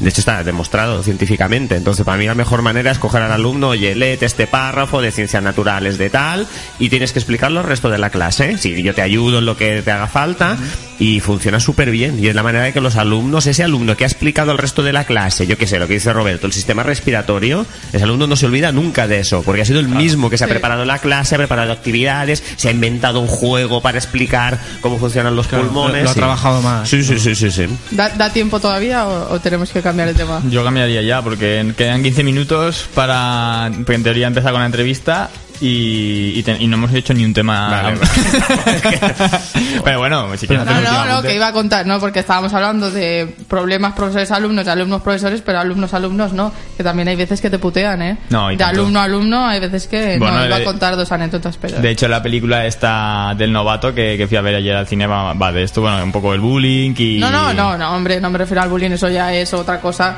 Yo Mm. me refiero de putear en plan exámenes, o sea, es decir, que te chives de que no... Porque yo tenía un compañero que era, ese sí que era cabroncete y, y la otra palabra que no la voy a decir, pero no le gustaba nada, o sea, él decía hay que aprobar estudiando y si había alguien que copiaba, él no le molaba nada. Pero no le molaba hasta el punto de decir, como te vuelva a ver copiar, me voy a chivar. Ya. Y me acuerdo que un año teníamos un sustituto y cuando volvió la profesora que tocaba, la cogió aparte y le dijo que sepas que esta chica copia. Y fue y se, y se lo contó, ¿sabes? Y a la, a la chica le pillaron copiando y tal, se montó, se montó allí. Bueno, le dejamos de hablar a él por decir, tío, eso no se hace. Claro. Pero hubo un día que yo tenía también un examen, un examen oral y me estudié esto. De esto que dices, este tema yo creo que no entra. Y te estudias el resto y justamente, pam, te toca exponer ese tema. Y justamente cinco minutos antes había expuesto otro chico. Y, me, y le pusieron un, un 3. Y luego tienes que hacer un examen escrito. Y justamente acababa de salir y me quedé con todo lo que había dicho y me, me tocó el mismo tema. Y dije, guau, pues suelto lo que me acuerdo porque no me había mirado nada. Suelto lo que acaba de decir y lo que me he quedado, pum, pum, pum, lo empecé a explicar y dijo, bueno, tienes un 4. Y yo dije, bueno, para probar tengo que sacar un 6 en el, en el de escrito y ya está. Pues el tío fue a quejarse de que a él le había puesto un 3 y él había hablado más y yo mm, había hablado menos y me había puesto un 4. Ya. Y me bajó a mí al 3. Bueno, no, porque no lo enganché. Porque si no, vamos, hombre, claro, Hombre. digo, no te quejes. No, pero es que aparte... mm, Cállate. Ir a, ir Yo- a hablar de lo que hagan tus compañeros es de, No, no, de- de pues, mala fe. ¿no? Pues encima delante de mí dice, no, porque ella ha hablado menos que yo, a mí me has puesto un 3 y ella le has puesto un 4. Y la persona dijo, tienes razón, pues June, tienes un 3. Y yo lo miré diciendo, eh, corre, corre, porque como te enganche, vamos. Era eso, que hay veces que te putean hasta Sí, sí, hasta los propios compañeros. Sí. Bueno, estoy como en el trabajo mismo. Pues bueno, ya no iba a poner un tema, pero yo creo que ya pa- pasamos directamente con, con otros temas, eh, sin poner música ni nada. Eh, Robert, Dime, dígame traes- usted. Traes un tema de, de unas gafas que van a revolucionar el mundo de los... ¿Cómo que no? Mm, No. Ah, no, perdón, perdón, perdón. ¿No? No, tú querías hablar de la chica que ha perdido el trabajo, en- la chica de los parkings que ha perdido no. el trabajo. ¿Tampoco? Tam- ¿Tampoco? Nah, es ¿Tampoco? broma, es broma, esta era broma. Te quería poner en jaque. No, lo de, lo no, de, no me he puesto ni nervioso. lo de que te roban la cartera, Robert. Que no te ¿Cómo puedes fiar ni, ni, ni, ni muerto. Esto sí. Sí, esto sí, esto sí, hombre, ¿cómo no? ¿Cómo no? Pero también podría hablar de los otros dos temas. No, ya, sí, ya lo sé. Yo tengo cuerda para el rato. A ver, pues nada, yo y todos los que estamos aquí. A ver, pues mira, resulta que un hombre ah, muere en Alicante en la calle y le roban la cartera. Ujú. Esto ocurrió en el barrio de la Florida y bueno, la policía busca al tipo que, que le sustrajo la cartera al pobre difunto. Bueno, la cosa simplemente fue que el, señor salía del bar y en la calle se desplomó y, y murió. Eh, en esto que claro, como lo vio varias gente que caía al suelo, fueron a ver a ver qué le pasaba, intentar ayudarle. Y bueno, en la mayoría de las personas lo que querían realmente era ayudarle. Pero hubo un, un señor, un chico, una persona, un ser, que decidió aprovechar la situación y metió mano en bolsillo ajeno y se llevó a la mano la cartera del señor, ya fallecido, y se la aspiró corriendo. Y llevaba, pues, se llevó los 500 euros que tenía el, el difunto en, en la cartera. Y bueno, la noticia es esta. La, la- la policía ha abierto una investigación para ver si, si consigue encontrar al, al ladrón. Ya Así, no- breve y conciso. No, me, me ha gustado como, como la has contado, pero me, me ha dejado perplejo de, de que no te puedes ni morir tranquilo ya, ¿eh? Una cosa. No, no. Tendría que haber cogido la cartera con la mano y quedarse ahí. Eso que dice que cuando te mueres no, no hay quien te la abra. Madre mía, impresionante. Pues y, luego, y luego a Yune le da una noticia hoy cuando estábamos ahí fuera, que por cierto no le hemos contado a la audiencia la, la trampa que nos han preparado esta mañana, que nos habían dejado, pues hemos empezado más tarde hoy, que nos habían dejado las llaves para, para acceder a la, a la emisora, pero nos habían cerrado una puerta interna y estábamos ahí como, como hamsters que no podían entrar para hacer el programa. Y bueno, ha sido, ha sido una carrera, menos mal que, que uno de, de nuestros compañeros ha, ha podido ir a buscarla y que si no, lo habíamos tenido bastante complicado. Y bueno, cuando estábamos ahí fuera esperando, le da una noticia a Yune para, para ver a ver tus dotes periodísticos. De- de- sí, una noticia de, de gente De gente culta. gente inteligente, Sí. hablando de chuletas y de gente sí, sí, inteligente. Pues no, me has dado la noticia, yo me he quedado anonadada. Todavía me hallo anonadada. Una noticia de estas que se tienen que saber. Sí, pues que Belén Esteban ha vendido el triple de libros que Vargas Llosa. Este, este hombre Vargas Llosa, para quien no lo sepa, eh, según Rajoy, es el último español que ha tenido, está vivo, que tiene el premio Nobel, ¿vale? Ajá. Eh, El último español. Sí, sí, sí, Señor. Rajoy, por favor. eh, un poco de cultura general, ¿vale? Gracias, es peruano. Pero bueno, que nada, que ha vendido 60.000 ejemplares y Vargas Llosa vendió 20.000. Ujú. Y. Es que yo, de verdad, que no sé, qué, no sé qué comentar, porque como me descuerda con este tema, yo ya me, No, me eh, es lo de y- siempre. Es que, es que a veces decimos, cada vez en España es verdad que hay más gente inteligente y demás, pero es que por otro lado cada vez hay más también Bueno. gente que con nivel cultural que dice, madre mía, o sea... A ver, también es verdad que aquí en la noticia ponen que puede ser que hay, bueno, puede ser, no creo que haya vendido Que tantas más copias, barato. por eso, no, no, no, no, que es que Boris Izaguirre eh, firmó también el libro, que no es, bueno, Boris Izaguirre también es de ese mundo de De la zarándula. Sí, pero bueno, que es cuando tiene que dar una entrevista seria también es capaz de hablar como una persona Hombre, normal sí. y ha escrito varios libros Sí, que tampoco escrito. están mal. Entonces, que puede ser, puede ser que tenga un poco más de, de fama y de venta de ejemplares por este tema, pero que yo no creo que haya llegado a 60.000 porque Boris Izaguirre haya firmado. que va, si Eh, no- Era no- por no salvar creo- un poco la situación. No porque, creo, no creo ni que Boris Izaguirre como escritor haya vendido esa cantidad de libros No, en sus que va, que libros. va, que va. O sea, Yo creo, lo, lo veo desde un punto de vista distinto, que es sencillamente que Belén Esteban tiene una campaña de marketing muchísimo mejor que Vargas Llosa. Es decir, Belén Esteban está todo el día en la tele, todo el día en los Sí, medios. el- Has- o sea, uy, el problema es que esté.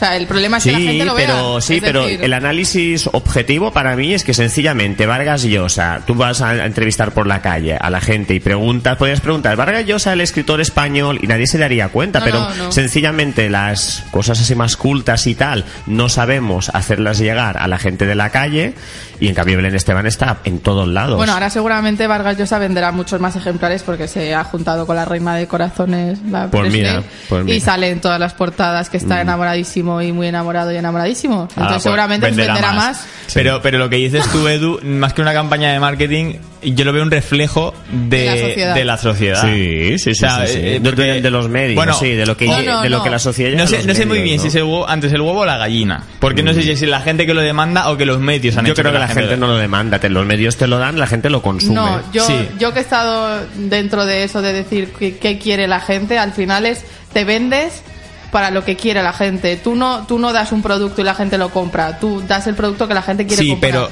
pero una Es cosa, decir- pero eso es hablando de marketing, eh, cuando tú haces eh, una campaña de marketing generas unas necesidades y a partir de generar la necesidad el, el cliente te pide el producto. Pero yo, yo no creo que hayan generado, porque es Yo decir, creo que sí. Cuando llegó, muchas- Tele- cuando llegó Telecinco empezó a explotar tías eh, con muy poquita ropa Sí, en la sí, tele, programas de este calibre. Hay muchísimas mujeres que han podido ser Belén Esteban, es decir, muchísimas que se han acostado con el famoso de turno, con tal. Yo no creo que. No, no hablo, no hablo de la figura simplemente Belén Esteban, hablo de la radio, ay, de la, de la televisión así basura. Yo creo que un poco, primero, se hace que la gente se enganche a- y se claro, tienes que poner, Bueno. pueden, pueden ser diferentes. Pero en, en España somos muy cotillas. Es decir, antes Sí, de que sí, hubiese la tele, los sí. patios de, de luces, es decir, los patios, es que aquello, el, lo de aquí no hay quien viva, el patio interior, esto ha pasado siempre. Es decir, es había una necesidad de, de cotilleo y, y le dieron. Dio, joder, es que Telecinco ha dado un Pero boom. tú no, crees, tú no crees que si eh, en vez de poner en prime time este tipo de programas pusieran otros, no habría también más demanda de otro tipo de productos? No, se irían a la cadena que hubiese ese tipo de programas. Lo- yo considero que sí, que al final, porque si ves Telecinco, Antena 3, por ejemplo, Antena 3 se se ha- no se ha muerto, sigue estando ahí, pero ante Sálvame, que son cuatro horas, es que Antena 3 no tiene nada que hacer, ni Antena 3, que digo, Antena 3 que es la cadena que por, siempre empezó con, a la vez que Telecinco casi casi, Sálvame cuatro horas, Antena 3 está muerta. Es decir, da igual qué programa haga, que es que Sálvame de cuatro horas va a estar ahí. Yo no creo que es que hayan dado, hayan hecho que la gente quiera ver, no, no, es que la gente quería ver eso y han hecho el programa de Sálvame para dárselo. Sálvame, es decir, si no, no habría cada vez más programas. Eso es porque la gente quiere. No, no, yo, la gente yo- lo quiere. Yo ya veo ahora mismo a, a la gente que es que, que son adictos a este tipo de programas, igual que hombres y mujeres y viceversa, Todo, que, todo. que cuando pasa un desastre se, Joder, se están exacto. quejando de Lo que no hagan el- su programa. En lo de Bruselas hubo un montón de tweets diciendo que bueno, que a mí me daba igual lo que ha pasado en Bruselas, que a mí que se haya muerto Y- gente. sí, bueno, se han era- muerto no españoles. No. Pues a mí que, Jolín, cuando abdicó el, es verdad, cuando abdicó el rey, dijo a mí este, había tweet que dijo a mí este puto viejo, a mí que me importa, a mí que me ponga, verídico, textual, a mí este puto viejo que me importa, a mí que me pongan mujeres y hombres que es lo interesante. Es decir, al final no es que hayan hecho que la gente quiera ver esto, no, es que están haciendo programas que la gente quiere ver. Entonces, ¿qué tienes? Mm, mujeres y hombres, Sálvame, Sálvame Deluxe, Supervivientes, Gran Hermano, Gran Hermano VIP, Gran Hermano 3 5.0 y al final tienes Ya. todo, se acaba Gran Hermano VIP, empieza Supervivientes, se acaba Supervivientes, empieza Gran Hermano, acaba Gran Hermano, empieza- es que no paran. ¿Por qué? Pero porque la gente lo quiere, si no, no lo verían. A ver, yo, yo creo que sí que hay una gran parte de la población que, que es cotilla y que, y que si potencias ese, esa, esa vertiente, pues les das personajes a los que Claro. seguir y tal, pues, pues se enganchan y, y, y sacan toda una saga de tal. Pero también creo que, que si la televisión combinara, aunque fuera esa, esa necesidad de cotillear con un- unos programas un poco más culturales, mm, tampoco tampoco creo que, que tuviera menos audiencia. Pasa es que Yo, no sé. las veces que eh, Telecinco ha podido empezar alguna serie o algo así que pudiese ser más normal, vamos a llamar normal, tres capítulos que la gente no lo veía, fuera. O sea, fuera. Yo he intentado ver No, claro, series o he intentado seguir cosas y la gente, que la gente no lo ve, fuera. Fuera. ¿Y qué metemos? Pues eso, mujeres y hombres, cámbiame, que cámbiame es un programa súper inteligente, súper cultural, que te, lo que te dice es que tu físico es lo más importante, esto es, pues, importantísimo. Y al final hacen programas continuamente sobre eso, tu imagen, lo que haces, lo, lo más importante de tu vida es tu vida exterior, no la interior. Pero es lo que y- es lo que iba a decir, todos tenemos un lado basura, como decir, a todos nos gusta la comida basura y a todos nos gusta comer bien, pero y, y veo que la televisión potencia más el lado basura porque les funciona mejor. es- Claro, eso- pero ¿por qué les funciona mejor? Porque la gente lo consume. Porque sí, porque les es más fácil Te puedo hacer- asegurar hacer que si, tipo de que productos, si no se lo tienen que currar ver, tanto. ¿Cuántos canales hay ahora en la TDT? Si tú no quieres ver, cambias. Pero es que en Telecinco ahora que es Telecinco, si no lo ves en Telecinco lo ves en FDF, si no en Divinity, si no en no sé qué. Es que da igual qué canal pongas, que si no es Telecinco Gran Hermano es en Divinity Caza Mariposas, que si no es el resumen, que si no es no sé qué. Pues esta mañana estaba desayunando y tenía unas señoras al lado que podían haber sido mi, mi abuela hablando de que es que la Laura Matamoros, que es que la Laura Campos y la van a echar y fíjate el Carlos Lozano, qué cabrón que es. Y yo decía, pero por favor, son las 8 de la mañana, tío, vamos a descansar un poco la mente, ¿no? Tío, quiero desayunar tranquila, quiero tomarme un café. ¿Qué me estás contando a mí, Carlos Lozano? Me da igual. Es decir, es que no están por todas partes. Roberto, todas partes. no sé si querías decir algo. Sí, quería decir algo, pero ahora ya no, ahora ya no me acuerdo. Yo sí quiero decir Tenías, algo. ten- tenemos comentarios en Facebook, Robert. Sí, eso sí. Pero que- de lo que quería decir ahora se, se me ha ido. No, no sé. No sé por qué, pero bueno. Bueno, ves leyendo los comentarios de la Sí, gente. y- A ver, de todas maneras, eh, los comentarios son bastante interesantes. Paola Castillo dice, jaja, Vargas Llosa es pesado para leer. Necesitas concentrarte para acabar sus libros. Muchas prefieren el libro de la Esteban porque se saben su vida de pe a pa, lo que acabamos de decir. Mm. Así que no necesitan concentración.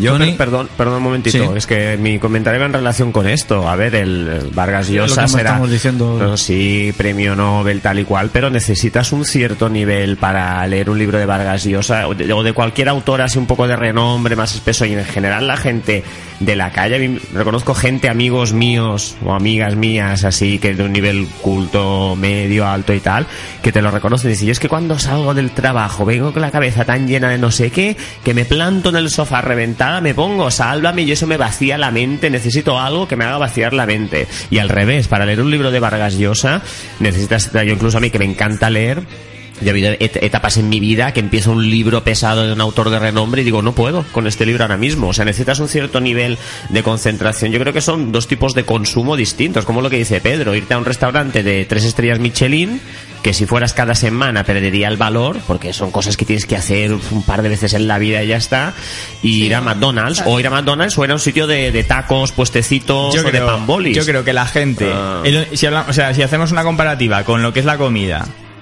eh, la gente va al McDonald's es masivo, un montón de gente va al Ujú. McDonald's al día siguiente de que la OMS dijera de que la, de que la carne roja era cancerígena, el McDonald's seguía lleno. Pero si eh, en vez de venderle basura que te sale más barata producir, igual que pasa en los productos televisivos y demás, eh, hicieras cosas más buenas y enseñaras a la gente eh, lo bueno, lo- la, ca- o sea, la diferencia entre comer comida basura y comida alimentación, claro, también hay que tener en cuenta que el precio no es el mismo, pero, Claro. pero ver la tele te cuesta lo mismo. Eso sí. Ve- Vengo a decir. Eh, yo creo que la gente mm, se daría cuenta en muchos casos, no todo el mundo, de que a lo mejor eh, les interesa acabar eh, consumiendo otro tipo de producto. Lo que pasa es que mm, a la televisión le funciona esto y les va bien y, y tampoco van a, van a hacer nada por cambiarlo Sí. porque, porque saben que venden, tienen a sus, a sus cuatro monigotes ahí que cuando los quieren quemar los queman, cuando los quieren volver a poner los, ven- los ponen.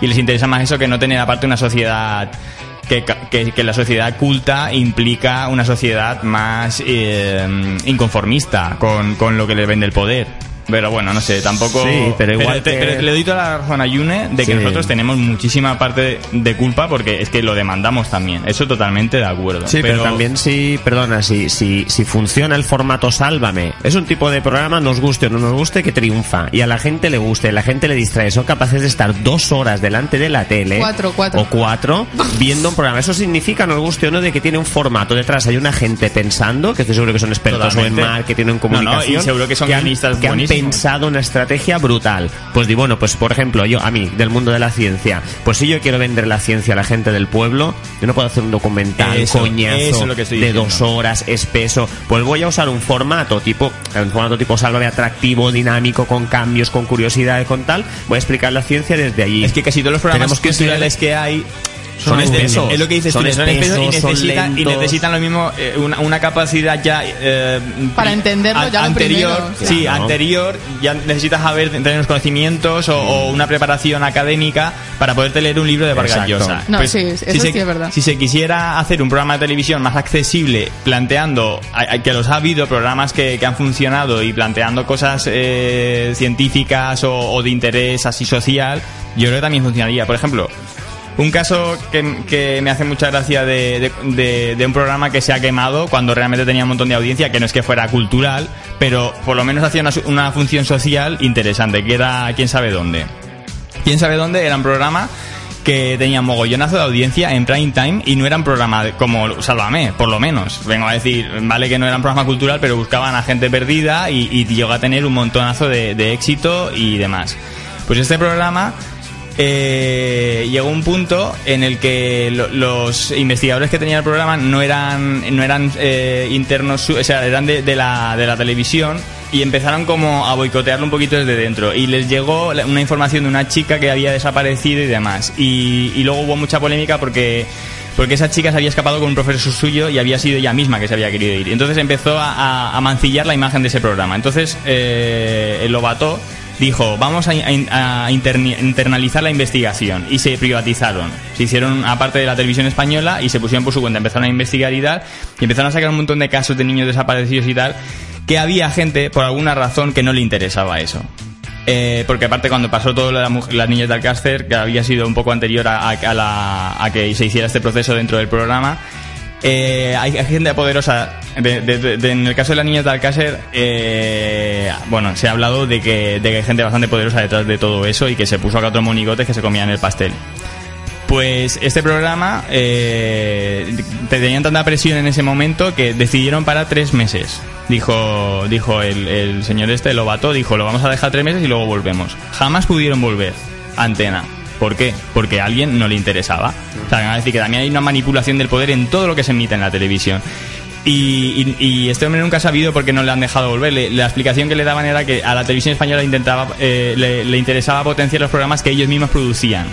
Y dice, pero ¿qué sentido tiene eso cuando nosotros éramos en prime time los número uno? Luego nos pasaron, también cuando hubo la crisis, a un segundo, eh, una segunda hora de prime time, les quitaron de la hora prime time y los pusieron una segunda cuando tenían una audiencia brutal y aún seguían teniendo un montón de audiencia y luego los quemaron. O sea, vengo a decir, sí que es verdad que somos mm, borregos y que nos manejan como quieren, o sea, y, y que, y que demandamos mm, basura, pero también el poder no sabe manejar como a su, a su Hombre, favor. obviamente siempre fe- preferirán que esté todo el mundo mirando lo que ha hecho Belén Esteban o lo que ha dejado de hacer cuatro horas cada día, que no que preguntes y por qué este político está haciendo esto y por qué este que Mm. está que lo han acusado de corrupción sigue en el cargo y este que pues al final te ponen eso, Exacto. tú lo ves, te diviertes, jajaja y te pegas unas risas. A eso es lo que me refería yo. Si quisieran, Sí. podrían hacer otro tipo de programas que gustara a la, a la gran audiencia, pero no interesa y cada vez potencian más eso, pero también es cierto que lo demandamos. No, no, y, y es, es verdad que- que... lo que has dicho tú, que de- desde que España es España, la gente cotillea en el patio. O sea, eso Esto es es así. así, pero es que mm, piensa cuando la Pantoja estuvo en la cárcel, había gente que iba cada día que ella tenía que salir y entrar a estar allí. Ya. Y a aplaudirle y a gritarle y se ponían a llorar si las miraba y no sé qué. Te quiero decir que Ya. no era mucha gente, pero ya te, te hace pensar un poco y decir, eh, o sea, vamos a ver. ¿En qué estamos haciendo con nuestra vida? O sea, tan- tanto tiempo libro, libre tienes como para irte hasta allí a esperar a que venga el coche, que igual ni te mira ni te saluda, solamente pasa y tú te vas allí a llorar y luego hicieron una teja pintada con Isabel Bueno, ese- eso Pantoja, es, el, es decir, es el efecto fan. sí, sí, pero uff, Sí, sí, chungo, chungo, muy chungo. Mm. Pero bueno, la Pantoja ha sido una gran cantante también. Sí, pero, se le va la olla ya, ¿eh? Ya. Ya hace unas cosas Ah, que claro. yo, bueno, yo la he visto en al el, hijo, al- yo la he visto en, en el escenario cantando, eh, haciendo como si diera caricias a un bebé, que era su nieto, y no había ni bebé ni nada. Está, ¿sabes? No, está, Bueno, pero está es loca. es una- también el hijo que le ha tocado y, y los nietos que le ha salido con este hijo, tiene telita, ¿me entiendes? O sea, el hijo... El hijo hace lo que puede. Es muy Bueno, fuerte, no. criticamos la telebasura y estáis hablando de la pantoja, ¿veis cómo funciona todo? Estáis Es hablando que de es Kiko así. Rivera, ver, es que o sea, final es muy te fuerte. lo- te es que para hablar. Sí. no no pero es que para hablar hay que Hay que estar- documentarse hay que estar o sea, informado. yo para poder hablar de esto me, tra- es me he que tragado todos los grandes Sí. hermanos A mí lo que me han todo. enseñado, para hablar de algo hay que estar informado. Eso también es verdad. Ah, hay que documentarse voy a- voy a cambiar- bueno había más comentarios Ah, sí, comenta, Eh, Sí, sí, sí. recordad que esto viene de una interrupción de un Sí, pequeño sí, sí, sí, comentario sí, perdón.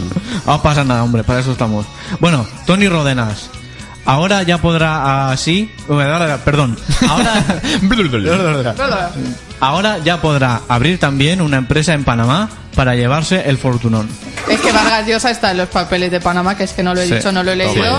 Pero Vargas Llosa también está en los famosos papeles de Panamá Toma de Pedro ya. Almodóvar y... y el hermano Arias quién no Casi-. Pedro Almodóvar también está ahí. Pedro y, el hermano. creo y creo que la Es más, sí, han- en La película esta que has dicho de Julieta, la- pararon el, el- no sé si el estreno no lo sé, pero la presentación que iban a hacer de la película la anularon porque dijeron es que vamos a ir allí y no vamos a hablar de la película. Es un poco de si yo vengo aquí vengo a hablar de mi libro Ya, y si no me voy, ya, ya, ya, pues como iban a hablar de los papeles de Panamá que están allí ellos, pues decidieron no hacer la presentación de la película. No sé si la estrenarán el día que se supone que tiene que estrenarse, pero sé que la presentación No la anularon. Esto me encanta que hayan descubierto esto de los papeles de Panamá, porque esto es una buena manera de enseñar a la gente de la que decir, mira, mira, mira cómo está el panorama, Sí. mira cómo está el patio. Pero luego, y, pero luego te ponen cuatro horas de Sálvame y se te olvida. Bueno, pero, ¿No? la gente, O sea- mucha, pero mucha gente quiere estar en su vida, no todo el mundo es feliz y del trabajo y todo, y lo que quieren es olvidar, ver los problemas de otra persona y como desconectar Sí, y, te- y decir, mira, mira, ya está. ella vive peor, ¿no? Es como una telenovela, es como una telenovela que estoy viendo y, y da igual. O sea, si antes veían Cristal o telenovelas de Oh. estas sudamericanas, ahora es lo mismo una telenovela, pero sabes que es real. a tiempo real, A tiempo real y te están informando de las vicisitudes Es que de la vida de fulanito y te menganita. queman, te queman a cosas. O sea, son cuatro horas diarias más. O sea, los viernes son cuatro horas más Sálvame Deluxe, que son otras cuatro. Sí, cuatro horas. Más el Divinity si te lo has perdido, más el resumen de no sé qué si te. O sea, es que están todo el rato que dices, si no quieres parar de verlo, puedes. Puedes estar continuamente conectado y si no te bajas la aplicación al móvil del Gran Hermano 24 horas. ¿En serio? y si- que sí, que Sí, sí, que sí. no, no. Y Está te- todo muy- Te bajas no sé qué y, y si no te pones en mi tele y ves el programa de Sálvame que te lo has perdido, te lo grabas en el aparato este de Canal Plus que ahora se puede grabar. Es decir, es que están continuamente quemándote a cosas de estas que dices, es que al final pues normal que venda más. Es que normal, pero Sí. sí, Pedro Almodóvar también está en los papeles de Panamá. Toma ya. Luego, también. Yo- a ver, yo creo que el que gane un par de millones al año, eh, que todos están de alguna manera. Pero lo que también me parece mal, esto es lo último que, lo último que digo yo por lo menos, que lo que también me parece mal es decir que cuando los peperos son corruptos los, los matamos, es decir, vamos a por ellos y somos súper crueles y No, no, fíjate no, que, que se vayan y que guau, no sé qué, hay que matarlos.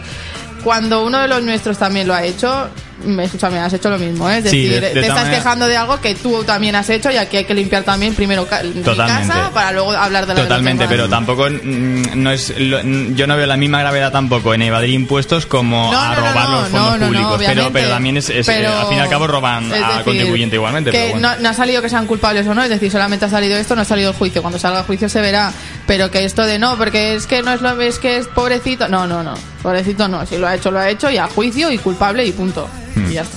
Pues ya está. Ya Bueno, está. A ver, eh, si, si realmente son culpables, porque hay gente Eh, que dicho, dicho, no, dicho, no se entera de lo que pasa en su casa. Bueno. a ver. Tenemos comentarios eh, todavía. Rafa Huésped. Venga, vamos ya del bueno, tirón porque ya tenemos sí, aquí a nuestros sí, invitados. es que lo estoy intentando hacer del tirón, pero es que no me dejáis hacerlo del tirón. A ver, Jessica Espada Bautista dice que es una vergüenza. ¿Qué vergüenza, por favor? Rafa Huésped dice, espero que lo aproveche para, atención, recomponerse la jeta. Hablando de Benel Esteban, ¿eh? Es que se ha Eh, operado mucho. Sí, es que esta mujer ya... En fin, ya lleva unas cuantas ¿eh? operaciones en la Sí, cara. pero la nariz no, no se la terminan de dejar bien. No, no, no, falta ahí materia. Juan eh, San Ni- Nicolás dice que, bueno, venga, no jodas, vale. Y Sonia Milagros, talla Barboza, dice que triste realidad es penoso. Y ya está, no hay más comentarios sobre el tema. Bueno, pues hasta ahí, hasta ahí nos quedamos ya, que eh, la verdad es que le hemos dado muchas horas a, la televisión basura, bueno, muchas horas, mucha, muchos minutos. Muchos minutos. Y bueno, vamos con, con un tema musical eh, de Donna Job y ahora, ahora volvemos con, con su entrevista.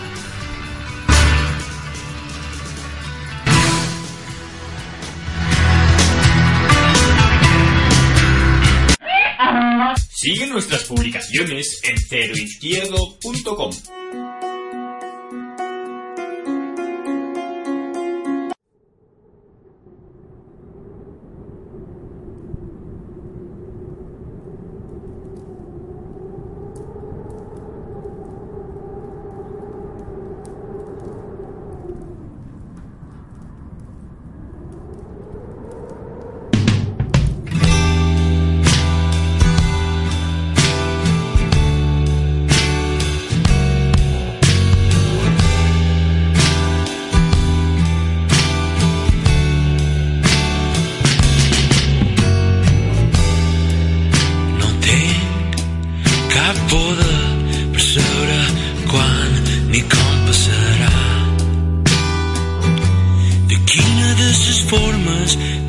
some money first.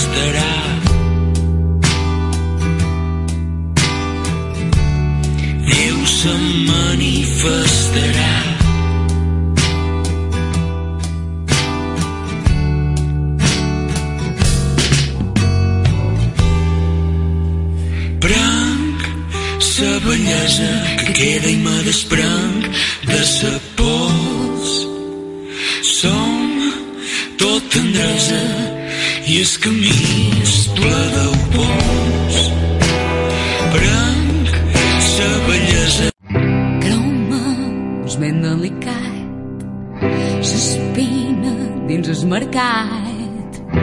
Ens veiem equivocat, s'espera ens ha fet gran. Xerrem que havies pensat Vull saber què t'està passant pescar Aquells anys lluitàvem contra gegants Dins serp o dins el sembrat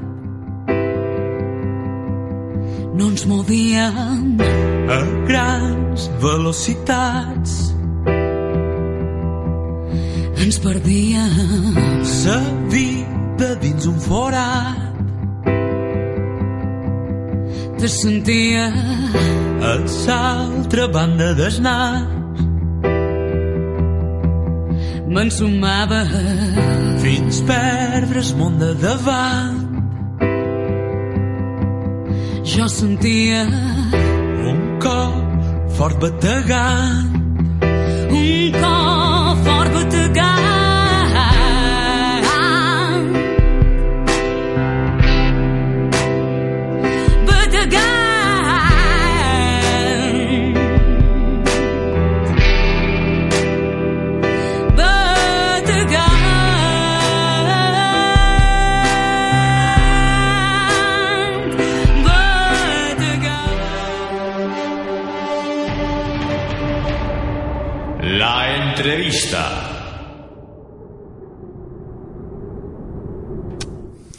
Pues sí, aquí estem i ja tenim aquí en Pere Bestart i en Joana Pol, més coneguts com Tono Job. Què Bon tal, dia, com què estàs? tal? Hola, bon dia. Moltíssimes gràcies per estar aquí. A vosaltres. Que sé que avui teniu una agenda bastant completa perquè avui vespre esteu en la red, en Nazahara. Sí. Que hem xerrat en el primer la secció de, primer, de events que tenim al principi del programa, ho hem, ho hem comentat i tal. I bé, eh, volia fer una introducció sobre la vostra carrera que, bé, sense cap dubte sou un, un dels duets musicals més destacables i actius de Mallorca. Des de 2009, si no vaig malament, ja esteu junts eh, i teniu un concepte musical basat en la senzillesa harmònica, molt intimista i, i bé, que sense cap dubte cautivau en el públic.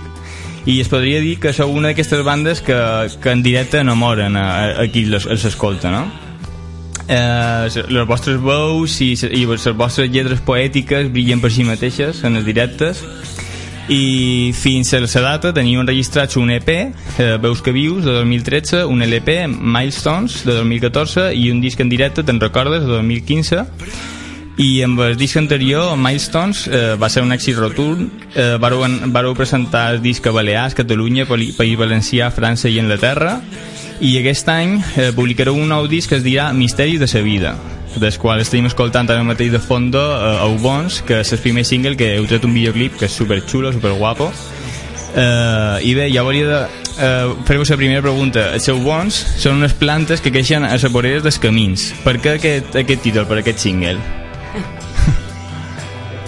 Bueno, com dius, nosaltres eh, la poesia és algo important, tot i que, per exemple, almenys quan faig les cançons, jo, o feia, jo també escric poesia Mhm. i me robava. Allò que era com un Almodóvar però de jo mateix.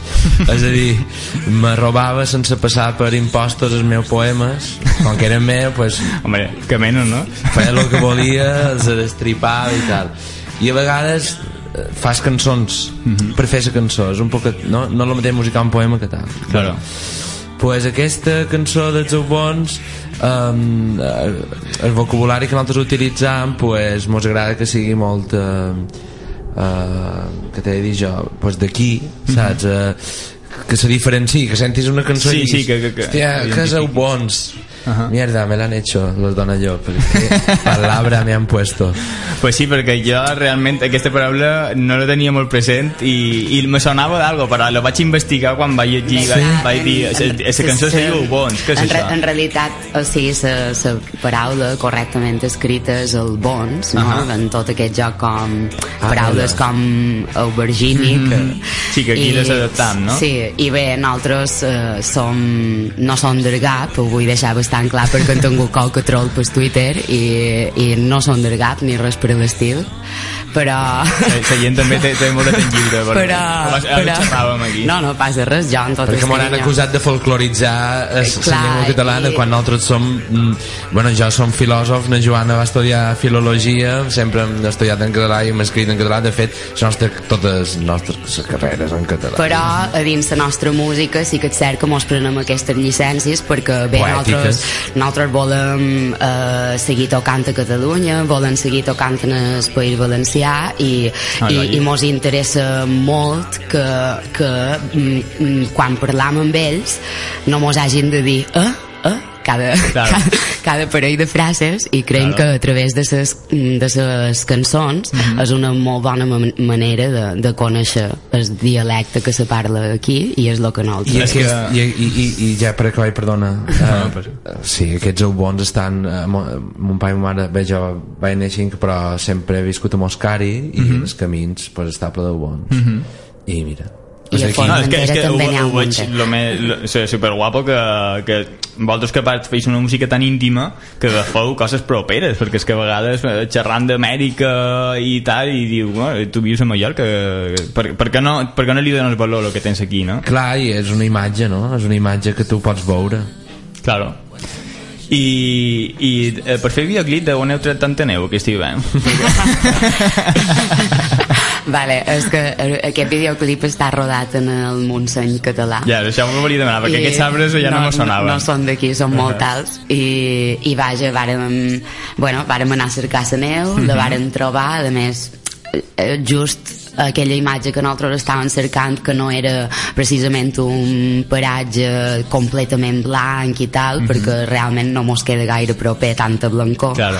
però, però allà en el Montseny pues mira, varen trobar això que era, que era molt, molt com una imatge molt de, de l'hivern que acaba i la darrera neus i, i bueno, i Mhm. No, el teu en aquest cas la neu vendria a ser una mica la pols aquesta no? que te treus de damunt Sí. i ja acaba, ja ve la primavera i l'estivet i venga I, i, i vau passar molt de fred per rodar vídeo o què? Uf, de 7 hores de, de 7 hores de De set rodatge hores? sí, um, vestits bueno, com, com sortim en Sí, el sí, sí, vídeo sí, sí, que no, no és que duguéssim unes botes adequades ni roba tèrmica ni Bueno. res de tot això i... Varen tenir un constipat, una setmaneta, Sí, sí. 10 dies, dos...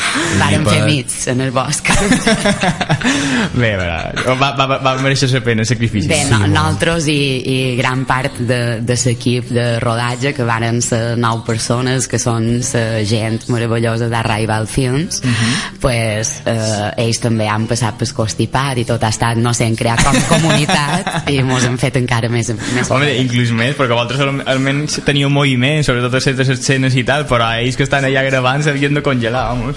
que, que de fet, en, ve- veient l'estopa que vos donau en el vídeo, ja volia, volia demanar eh, a Dona Llop qui mana, se dona el Llop o hi ha democràcia? Clar, és que Dona Llop és una entitat eh, en si.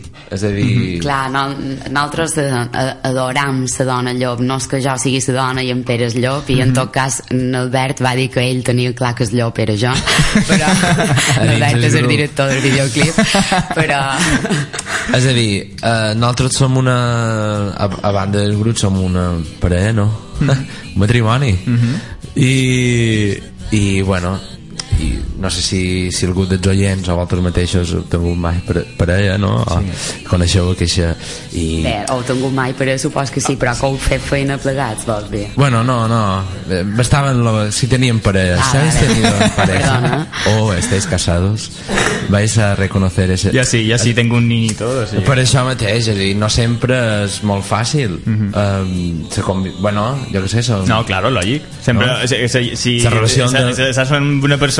persona sempre se xispa qualque vegada i hi ha qualque problema, no tot I és si no perfecte. és, malament. Exacte. Eh, si no és, encara més. Però, clar, nosaltres intentam aprendre de queixa... No, nosaltres xispa en tenim Sí, molta. però sempre intentam aprendre de, de, de, de, de què és fet de, de ser parella eh, i sentimental i també professional i és una cosa i super sobretot difícil equilibrar-ho és molt complicat Molt. perquè darrerament estem tenint una època de feina molt forta i per És que exemple molt actius te- musicalment, sí. mogollon de concerts. i, i te, te n'adones que és complicat trobar un, uns moments que només es siguin per ser parella Claro. i això eh, era qui mana era la pregunta pues, eh, pues mira estones un i estones l'altre depèn és, és, era, era una pregunta Clar, no, fer conya. era, ja era de conya.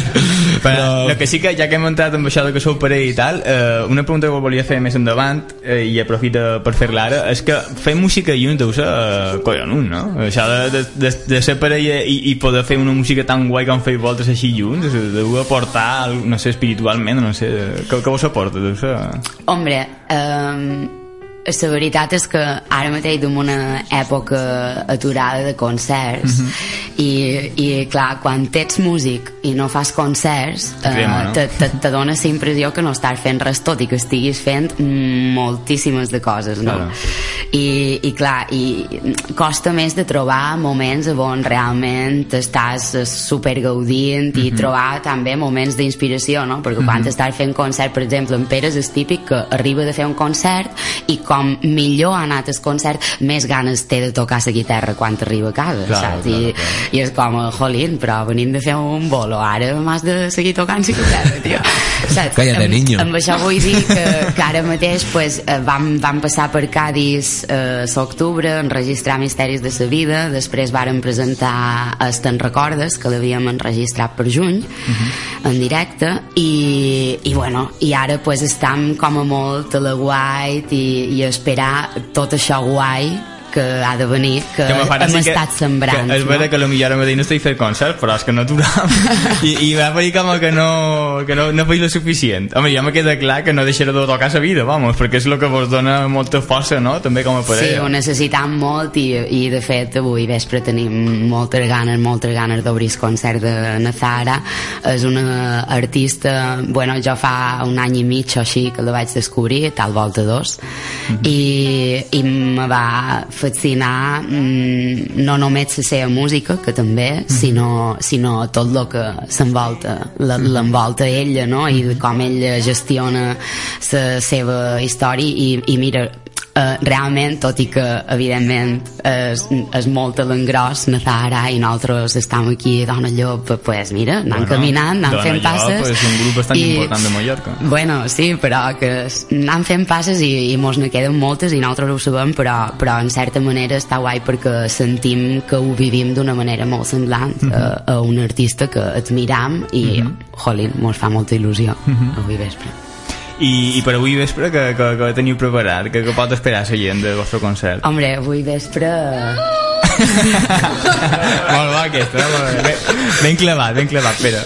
i de, i d'avui és el primer concert que fèiem en la nostra vida amb bateria i baix. Això vos volia demanar, perquè normalment vosaltres anàveu en corda i, i, i avui tindreu, tindreu bateria i baix també. Sí, aquest Serà es nou. el projecte de, de Te'n recordes eh, ara no, és un projecte que ja tenim fet Mhm. i que està allà i si eh, està en el nostre dossier i si algú li, li fa ganes pues jo que sé no, no, però ara nosaltres ens centram en aquesta altra part Mhm. nosaltres com dius som molt de cremar tapes molt aviat eh, tot, molt aviat Eh, no sé, tenim com a eh, Inquietud creativa. inquietud i moltes ganes en el que tu dius clar, imagina, jo me posa jo mateix abans de fer Dona Llop abans de decidir 2012 que va ser quan varen decidir ja tenia una feina i varen dir que va, tio, ja eh, fer feina comercial, ja que sé, una cosa i, i, i mos varen posar eh, eh, vamos, fer de la música el nostre ofici, que és realment el que més anhelam, no? Poder... Després varen cremar silla i tal en aquest sentit, varen fer un EP, bueno, varen anar fora i, i seguint voltant i és el que volen fer i bateria, baix i guitarra pues això no ho havíem fet i, i, bueno, i na I Joana teclats, teclats i i- tal això és una cosa que realment mos feia una mica de falta en el sentit per arribar a altres espais Per ten sí, per tenir una cobertura més, més àmplia per poder tocar en diferents àmbits i Clar, demés, no? jo no sé el duet Dona Llop pues no sé què penses imaginari col·lectiu si hi ha imaginari col·lectiu o si, si, una, si m'ho han escoltat o no perquè tu pots sentir nom d'un grup i no l'has escoltat en la teva vida Mhm. i sap que està allà Mhm. com passa a vegades, moltes vegades no? Sí, sí, claro. jo sé, Fatboy molts Slim grups, ja això. Fatboy Slim l'he escoltat dues cançons sense sortir el videojuego FIFA i tal i, i però sé que està allà i sé que, bueno, el mateix i, i vaja, aquest, aquest, aquest concert que hem preparat pues, jo crec que sorprendrà bastant Mhm. perquè Serà un guia en, en, en la vostra, la vostra manera Sí. d'actuar, vamos. Bueno, és que nosaltres ja com a, com a duet eh, sempre mm, no sé, s'ha destacat un, bastant la nostra dinàmica en els Mhm. concerts i jo que sé, de passar de moments molt íntims en què una guitarra i dues vols pareix que t'estan muntant una festa de rock and roll per tant, eh, això se, aquesta dinàmica se trasllada eh, a la banda i, i realment hi ha moments bastant canyeros cosa que millor en Dona Llop no és com, uau, És nou. és, és, És sí, nou. és més nou per nosaltres, no? Jo, jo encara me sorprenc un poc, hi ha una cançó que tots elèctrica i quan en Pere me, me fot la distorsió encara aquest allà em fa, Dios, ai, soy jo misma, vale, vale. Però, però bé, vull dir, vull dir que sí, que hem preparat un concert bastant eh, dinàmic, ràpid, eh, amb, amb molta força i per deixar el públic calentet i... Hombre, jo crec que, que la gent que, que lo millor no, no, no vos conegui i vagi només per veure una sala eh, estarà molt més receptiva, no? Si teniu un directe així més, més, més explosiu. Bueno, ella també no és que sigui super canyera, però és, és un, poc més, un poc més canyera sí que... Sí, nosaltres mos hem anat eh, fet el repertori Mhm. tenint en compte que també venia, hi havia un altre artista darrere Claro. i que eren a Fara Claro. i mm, claro, no vol dir i, eh, és molt graciós perquè quan assajàvem aquests dies es bateria eh, en els locals d'assaig lo millor no pots, lo millor no, no pots donar tot eh, perquè dins un puesto tan petit la bateria si te, te, te, sí, te tapo tot vamos. Sí. i ell me deia però com, se, clar, com serà? perquè clar que fem la tocam així mig ara, ara no me veuen els espectadors però estic fent air drum és a dir, la tocam més amb intensitat però tal o serà quan siguem allà dalt i jo li vaig dir no, no, no uh, Branca. Branca. I va dir, ah, vale, vale, vale. D'acord No, ja m'ha pareix super, super guai que, que fèieu aquest gir també i que ja podreu tocar a qualsevol puesto, vamos, podreu tocar des d'una habitació a qualsevol. Jo crec que els grups avui dia cada vegada són més bons i cada vegada se, se tenen un, Ser una capacitat claro. més àmplia de, Has de ser versàtil i...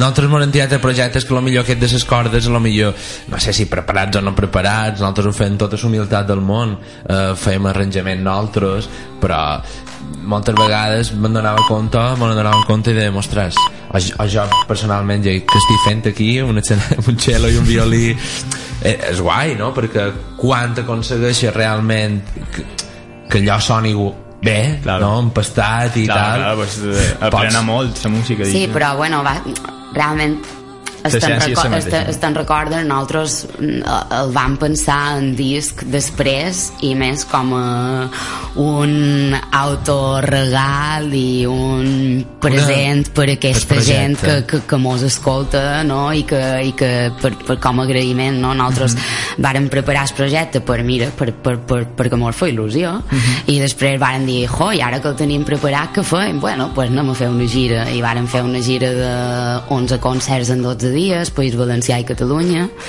i, i bueno, després de- de- d'aquesta canya que te dones és que mm, sonava ja, sonava molt bé allò Claro. i vàrem dir, bueno, pues ho gravarem Claro. i, i vàrem engrescar la gent d'espora i van estar molt oberts i, i mira es, eh, vull dir que, que, que en, aquest sentit mos ha quedat molt clar que, que, un, que un disc d'estudi és, un, és un punt de sortida, d'inici, és una cosa que comença, que neix, i en canvi pues, un disc de, de, de directe pues, és com un punt d'arribada, no? pues mira, això, aquest projecte arriba fins aquí. I, i bueno, seguint amb, amb aquesta línia, pues, ara mateix mos fa moltes ganes fer concerts de banda, començar a treure les cançons de, de Misteris de sa vida passejar, també I arranjar ses- arranjar alguns dels temes, avui se sentirà, per exemple, vaig a desvetllar un parell de que se sentirà, se sentirà s'espina en format de banda, se sentirà Febres de febrer en format de banda, se sentirà Mà Blonda, que està en el disc Te'n recordes, també en banda, vull dir, i també em- se- a nosaltres ja, ja mos fa gràcia això de, de Claro. versió en hermós i, i de fet jo sóc super fan de quan, quan escolta algú i m'encanta un tema, escolta'm totes les versions que trobi d'aquest tema i si són en directe pues ja m'estàs mm, flipant encara més i, Claro. i bueno, pues per aquí estem Bueno, pues, super, super interessant. I, i tornant en el disc de Misteri de sa vida, de quin misteri de sa vida ens parlarà aquest disc? Txan, txan. Aquesta lliga t'agrada molt, eh? Perdó, no m'he pogut evitar. Ho vaig sentir l'altre dia que ho estaven fent les companyes de...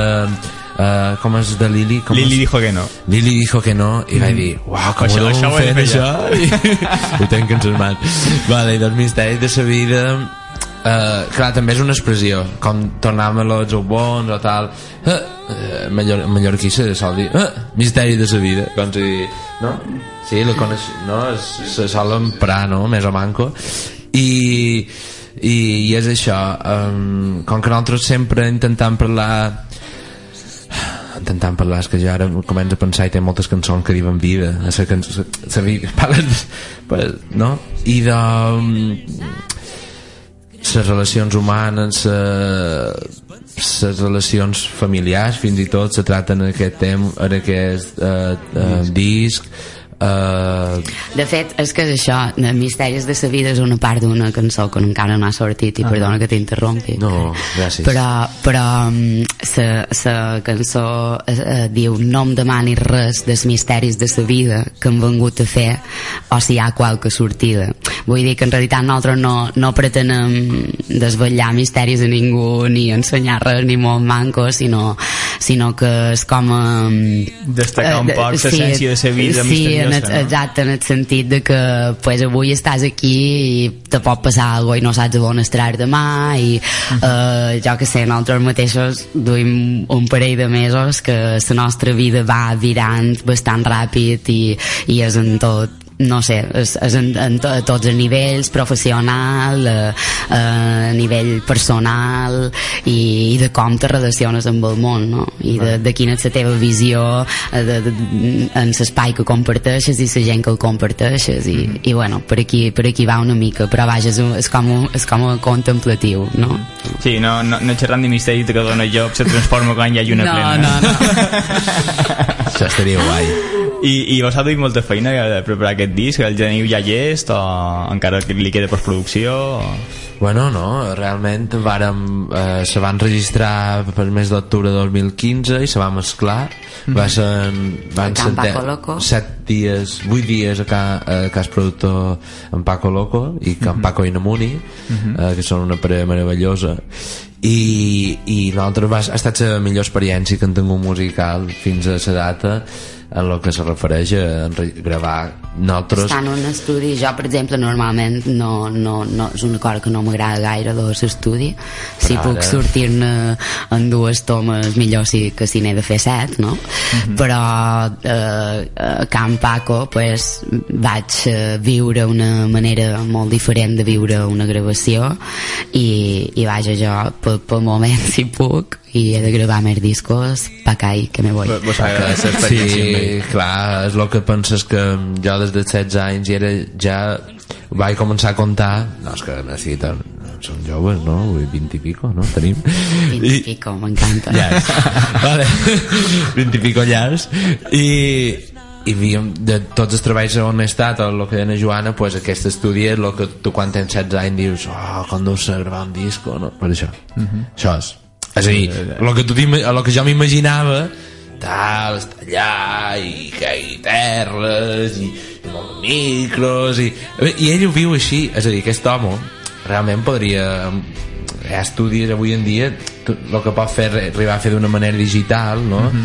pot tenir una cosa així una targeta i anar tirant Mhm. i fer coses amb resultat tal però ell, en Paco Loco és un loco de, de, de, del vintage de lo vintage de, de, de, de, de materials d'època Mhm. bàsicament és un museu.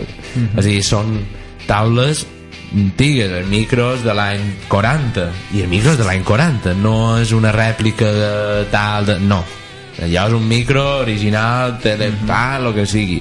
I la taula, el mateix. Ara, ara bé, després això no, la matèria vull dir, les eines no, no, no són lo important al final No, claro, s'essència de la música i de més, però bé, que segur que li dona... Clar, el músic és el que s'ha de posar davant la font que te capta claro. i donar la seva, el seu el 100%. I aquest home, a part de tenir tots aquests aparatos, és un és un controlador d'energies sense imposar-se.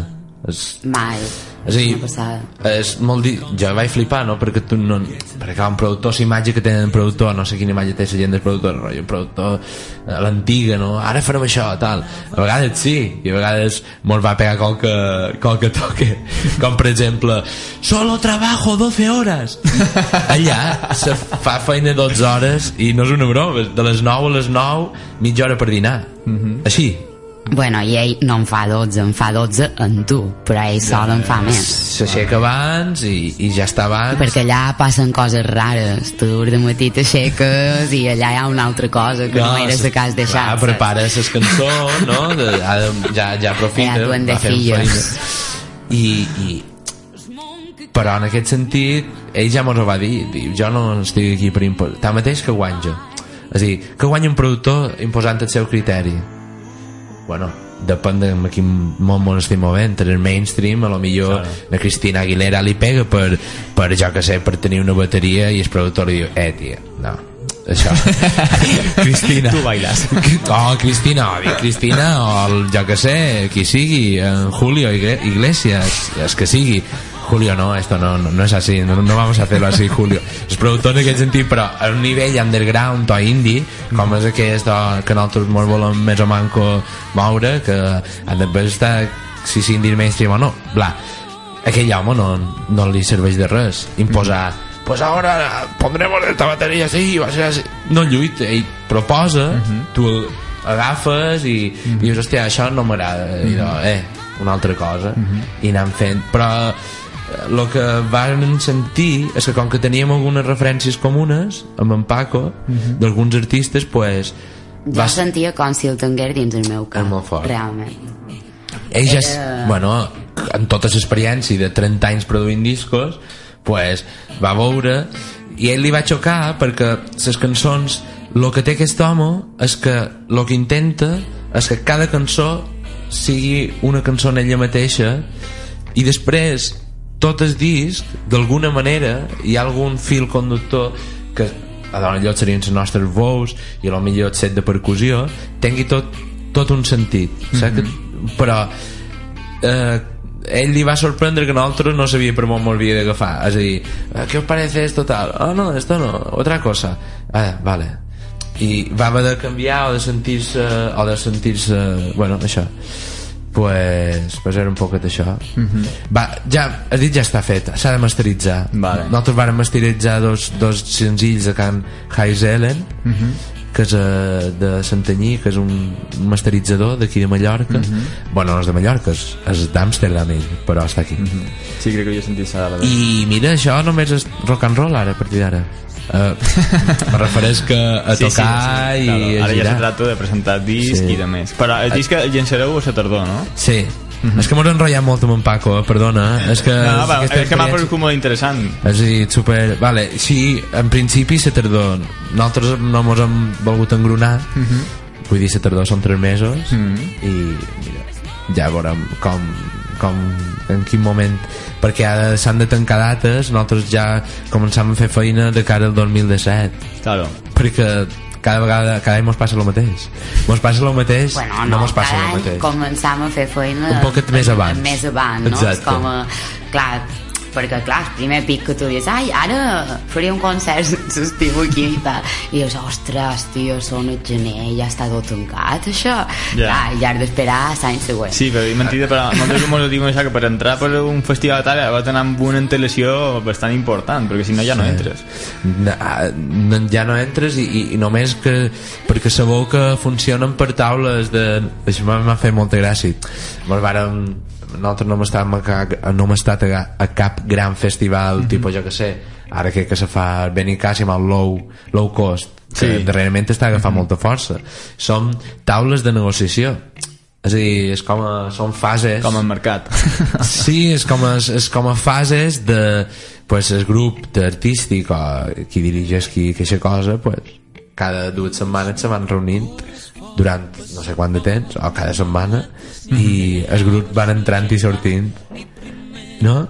fins Sí, que sí, sí. te quedes darrera reunió i estàs dins el cartell i esto ja va parar la impremta m'entens? Ja, ja, ja, que té un procés ahí. que ja el cartell ja està tancat Sí, sí, sí. però d'aquí que tanques el cartell pues, no sé, lo, poden Sí. passar mil coses Claro.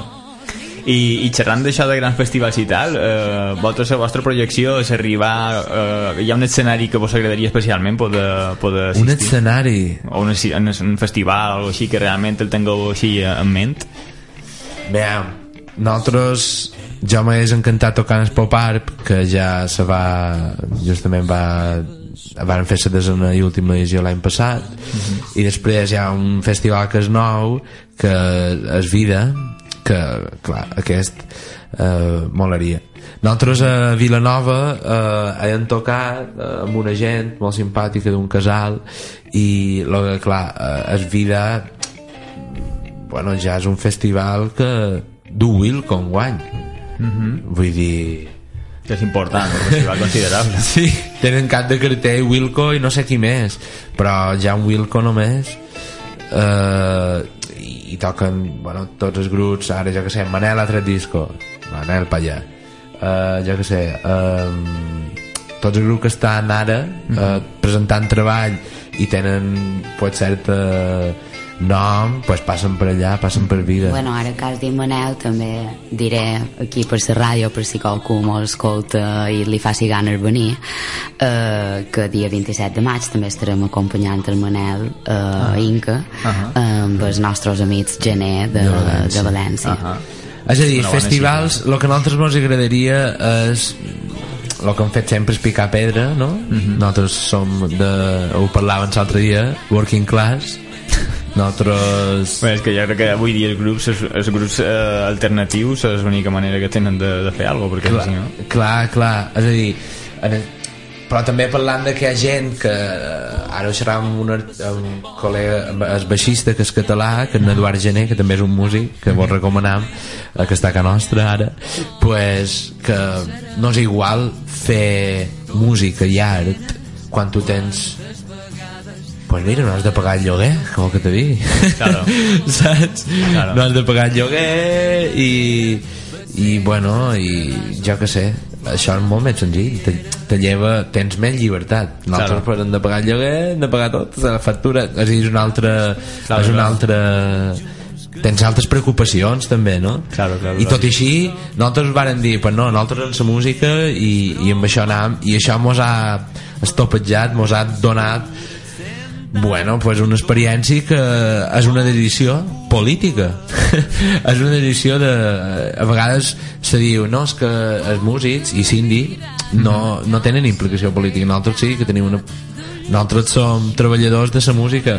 Els nostres amics de Da Sousa uh, coneixeu Da Sousa que són, pues us vols recomanar estan, són mallorquins exiliats a Barcelona. Deien, feien, feien la broma sense esforç no hi ha rock. I coses així, no? el rock, el treballador els treballadors del rock, ells són els detectius del rock. Fan, que, fan juguen però eh, és així, no? jo quan llegeix que m'agraden molt les biografies eh, no només de músic però a un cas proper per exemple a Bunbury. Eh, Héroes del Silencio. Héroes del, Sile del Silencio que jo no, la música no m'agrada gaire però Bunbury sí que la carrera en... bueno, jo soc de Bunbury o d'Héroes? Bueno, aquesta gent van de firmar el seu primer o de fet el seu primer senzill amb un maxi single que li varen dir la discogràfica oye, tenéis que ven- vender eh, crec que eren 1.000 o 1.500 cop o 3.000 para... bien abans d'aquest moment Héroes del Silencio havia fet la península 5 vegades l'havia girada 5 vegades en furgo Que soc, jo soc molt fan d'Héroes. Eh? Que ja som molt fan Té i, molt- i me conec bastant bé història. sí, història, no? I en aquest sentit, i els tios van fer maxi i van vendre, jo que sé, 30.000 còpies, 50.000, i els tios van dir, eh? What? Claro.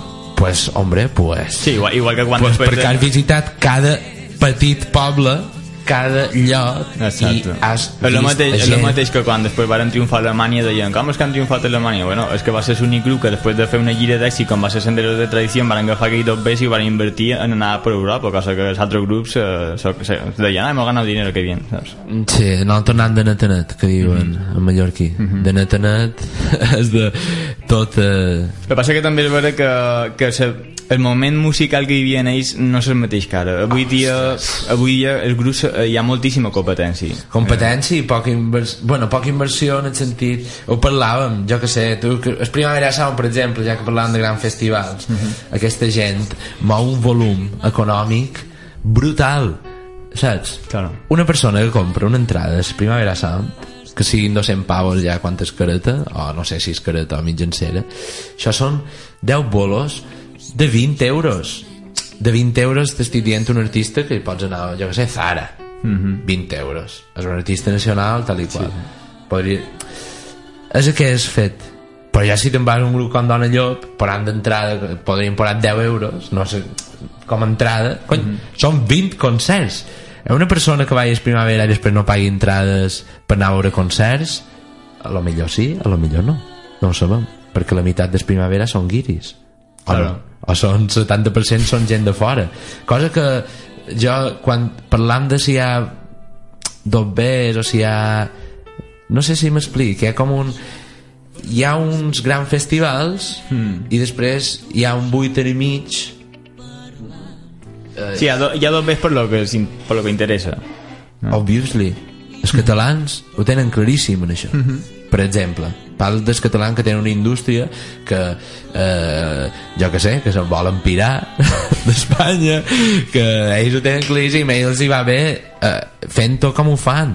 Nosaltres mos hem enterat, és a dir, han conegut com funciona la política, a vegades les indústries culturals, parlar d'indústries culturals ells tenen un institut català de les indústries culturals només això I, acaba, i acaben... això a Mallorca, tu li dius a, eh, què tal l'Institut Balear de les Indústries Culturals? What? Què és això? Que és una indústria, indústria cultural? Això existeix? Ah, la música és per, no és per la música per anar i per estar ben els col·legues i, i fer postureo i... no, no la música és una altra cosa la música és una gent que té, jo que sé que, que fa art o algo així o cultura si vols jo m'agradaria dir que fa cultura, no? Que fas una que- expressió, una expressió cultural, no? Música com, com l'art o com la És que és literatura, no? i jo crec que és l'art més suprem de tots, per ja la música. És a el que dir- passa és que el que dius tu, que no se valora a quasi cap puesto aquí a Mallorca que dius tu, eh, perquè has de tocar gratis perquè t'ho passes bé, saps? És a dir- I dius, cony... arribar a els ítems a que la música sigui cultura un hemos Sí, llegado bien però és que quan has d'arribar a que la cultura sigui una indústria aquí what? ah, podem fer peles d'això Hombre. hombre evidentment hombre, que, de què depèn pues, de que tinguis polítics serios Que a Catalunya ara han entrat una llei que poden tocar qualsevol bar. i això, més. això és l'Ajuntament de Barcelona però eh, mos, clar, jo a vegades parlant d'això i, i, i i bueno, un, un comença a veure comences a entendre després de molts anys a nosaltres mos passa de, de barat allà o d'informar-te com realment bé, com realment funciona. O, perquè existeix el primer assalt. Com existeix no, no només és Estrella Damm que també. Mhm. o qui sigui que siguin els patrocinadors Coca-Cola, Nike, m'és igual. També és que hi ha un govern que ja això està protegidíssim. l'Ajuntament de Barcelona i tal pues això és una marca brutal a tot el món no? és un dels millors és un dels festivals més importants del món Mhm. Coachella, South by Southwest d'aquest d'Austin Primavera, no sé, jo és que Sí, sí, a, a no, França n'hi ha també moltíssim, imagino, no sé però que és d'Europa. sí, per, per, perquè l'art eh, se li aporti valor perquè ha de, ha de ser un, una font d'ingressos però si, si no té un recolzament per arribar a ser una font d'ingressos eh, sí. jo crec que les institucions han d'ajudar en tot això és que és, és un és, és social saps? és a També, dir, també. nosaltres social en el sentit de que el demoren per a no és que ara mos puguem dir "Oh, és 40 anys de dictadura tal i qual mentre a l'altra part d'Europa hi ha una democràcia suposada perquè és suposada, perquè jo que sé no? això mos ha fet, això ha fet molt de mal. Després aquí a Mallorca pues mira, sempre no sé per què, hi ha hagut una tradició de dretes molt important i això, a aquesta gent la cultura no li interessa gaire. Mhm. li interessa una altra cosa. Es dos veig sí, però la cultura no. Però el fet, digues.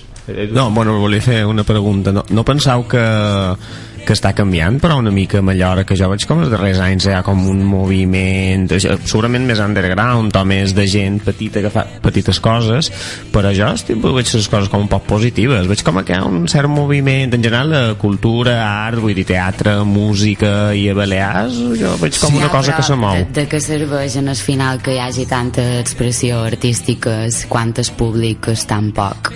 Mm, per és exemple vera. Sí. eh, es, es, eh, jo crec que és per altres camins que també, que també han de, han de no sé, han d'atacar les escoles per exemple en el sentit cultural han de, han, han, han de crear una mica més de, de bueno, per exemple això de que els concerts només se fan al vespre per què? Bueno, això saps? és, això és, és, és una cosa que és vera que s'està canviant ara que sí se fan concerts de vermut i tot això però, però bueno, que el dia és molt llarg té moltes hores i, i se concentren sempre la majoria dels esdeveniments en divendres i dissabte al vespre de les 10 a les 2 Mhm. saps? Sí. i clar, el públic que la illa té eh, que se'n mou i que va a bolos i tal pues, és, és complicat no? Som els mateixos sempre, I- mos trobem els mateixos és a sempre. dir, clar de, és, és molt clar, és millor estic massa crític en aquest sentit uh, però el que pensam o no sé, ara hem entrat per xerrar de política i cultura i polítiques culturals que és una cosa que és ben interessant jo penso uh, perquè ja que som, som músics s'ha de ser valent i la gent que ha entrat per exemple, si hi ha hagut un canvi perquè hi ha hagut un canvi social realment. Perquè si no no hi hauria un canvi polític. Quan en Bausà estava casa seva? Mirant. 700 700.000 persones que estaven allà la marea verde no? aquesta al mig de Palma que hi ha unes fotos de, de dron que, que fan por que dius oh shit. Pues això és una cosa que no, tot, tota la societat era molta part de la societat ha percebut és a dir, escolta fins un punt estarem aquí aguantant eh, que facis aquestes coses no? ha hagut un canvi, ha hagut un relleu polític aquesta gent que ha entrat ha de ser valenta per realment canviar, perquè parla molt de canvi però que, de, què suposa? pues mira les institucions no són molt, són molt difícils de canviar però haurien d'arribar d'aquí 3 anys o ja farà un any no, que ha entrat un nou pues no sé eh, als, als Estats Units que diuen meitat de mandato no? tenen com unes eleccions no? no? fan com, una, fan Sí, com sí, un sí. test no? Eh. no és vera Eh. fan la, eh, meitat de mandato tal. pues això hauria d'haver algo així per realment avaluar saps? Mhm. aquesta gent eh, ha, d'estar avaluada per la societat i a vegades tu mateix, jo, jo mateix pens, hòstia, pues dona-los una oportunitat no? perquè acaben d'entrar no, tal i qual però la beligerància social de cara en els drets de les escoles que això no han tingut els mestres. No sé si vos van enterar que van, van tornar a fer vaga volien fer vaga o se, se, va, se va convocar. Sí. el govern se va cagar viu. Se varen seure a negociar i van treure un 30% més per educació. Això és una mostra de gent els mestres pues, Vale. s'ajunten són pares de família són que no van de bromes saps? és que en l'educació no se va de bromes però en la cultura no hi ha aquest eh, Mm, ja. no hi ha aquest eh, quòrum no hi ha aquest eh, clar, ells són funcionaris molts són, és més, però si nosaltres mos estem tots en el Facebook què me dius? saps? És, però per què la gent no se reuneix per, per demanar això nosaltres hem parlat en les institucions a títol personal i ells mos han dit d'acord, veniu però veniu tots ja. saps? Sí, sí. I això és el que falta Sí, falta, falta unitat entre les bandes Unite, locals. yeah, people unite, no, entre claro. les bandes, entre els promotors, entre els segells, que entre les sales... per exemple, Víctor. Vull dir, és tota, és tota aquesta infraestructura que realment no, no, està, no està unificada, perquè no, és una, no és una cosa. Jo, és jo, jo que he tocat a cadascú grups fent- també, a vegades tens la impressió quan, bueno, jo tenia la impressió quan tocava de que els únics que venien a veure eren els dels altres grups per, per criticar-te, no? I això és una cosa que, que realment és una pena perquè l'unió fa la força i això no hi ha ningú que ho llevi. I si, i si se vol fer alguna cosa, els grups han d'estar units en el que dius tu, institucions, la llei i de més. I això és molt interessant aquest punt que deis, perquè crec que podria ser un gir important en, en la cultura i la és que, gestió és de que la cultura. Mallorca té tot, eh, tot. tot, té tot lo necessari però tot, Mhm. o sigui inclús molt més perquè hi ha puestos que els han hagut de posar lo necessari, nosaltres ja ho tenim Mhm. per per crear, per exemple, un, jo que sé, per exemple, Mansit Solar, eh, jo convido a tothom del Ok. món a anar en el Solar Al o Mallorca al Mallorca Live o el que sigui, però de poder, de poder crear, saps, un, un festival que realment tingui el renom que Mallorca i tota la gent que a Mallorca se mereix, saps? Hombre, el, el Live Festival s'ha de dir que, que bé, ja, ja, no, ja no he xerrat amb ells directament però sé per la gent d'Sputnik que, que han tingut molt d'interès en que tota la gent implicada en cultura de la illa estigui, estigui allà i,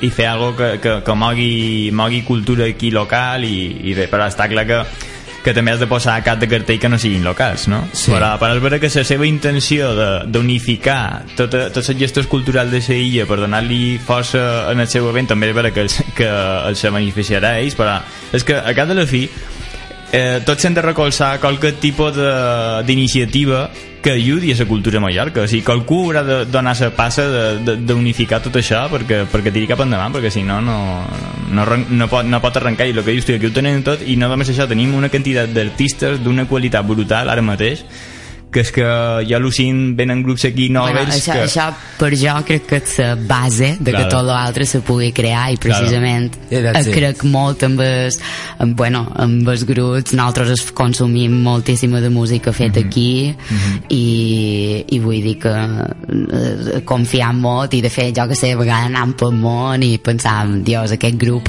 si vessin aquest grup de Mallorca mm. els cauria tot en terra És que- saps? és que això.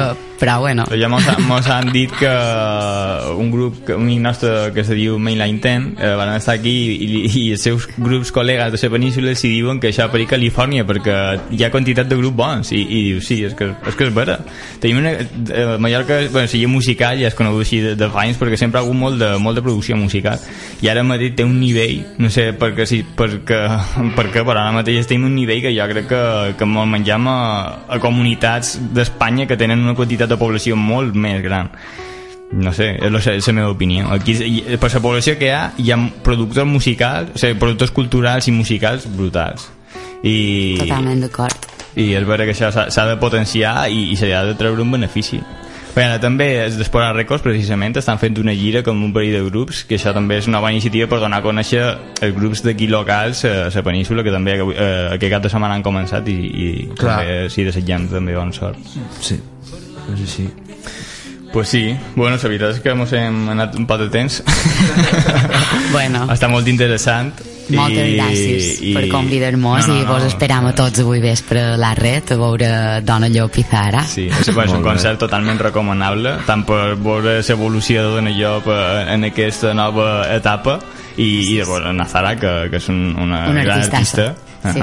I bé, moltíssimes gràcies a vosaltres per haver vingut, que mos heu oferit una entrevista molt interessant i, Gràcies. i no només de la vostra música, sinó de lo que se pot fer per aconseguir eh, una, una Mallorca mm, com Déu mana a nivell cultural, no? Exacte. Pues moltíssimes gràcies, Gràcies. i, Moltes i molt gràcies. ben prest. Bon dia. Bon dia. Coma pintada ser roca, tota vigilància és poca. Quan s'espera el subtil trepig, quan ja no queda vi.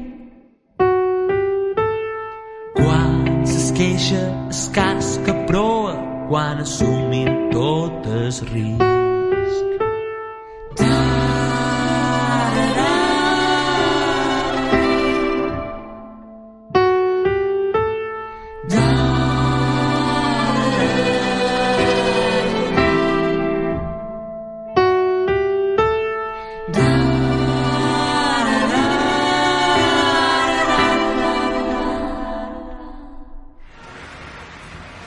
Mabel, ¿qué tal?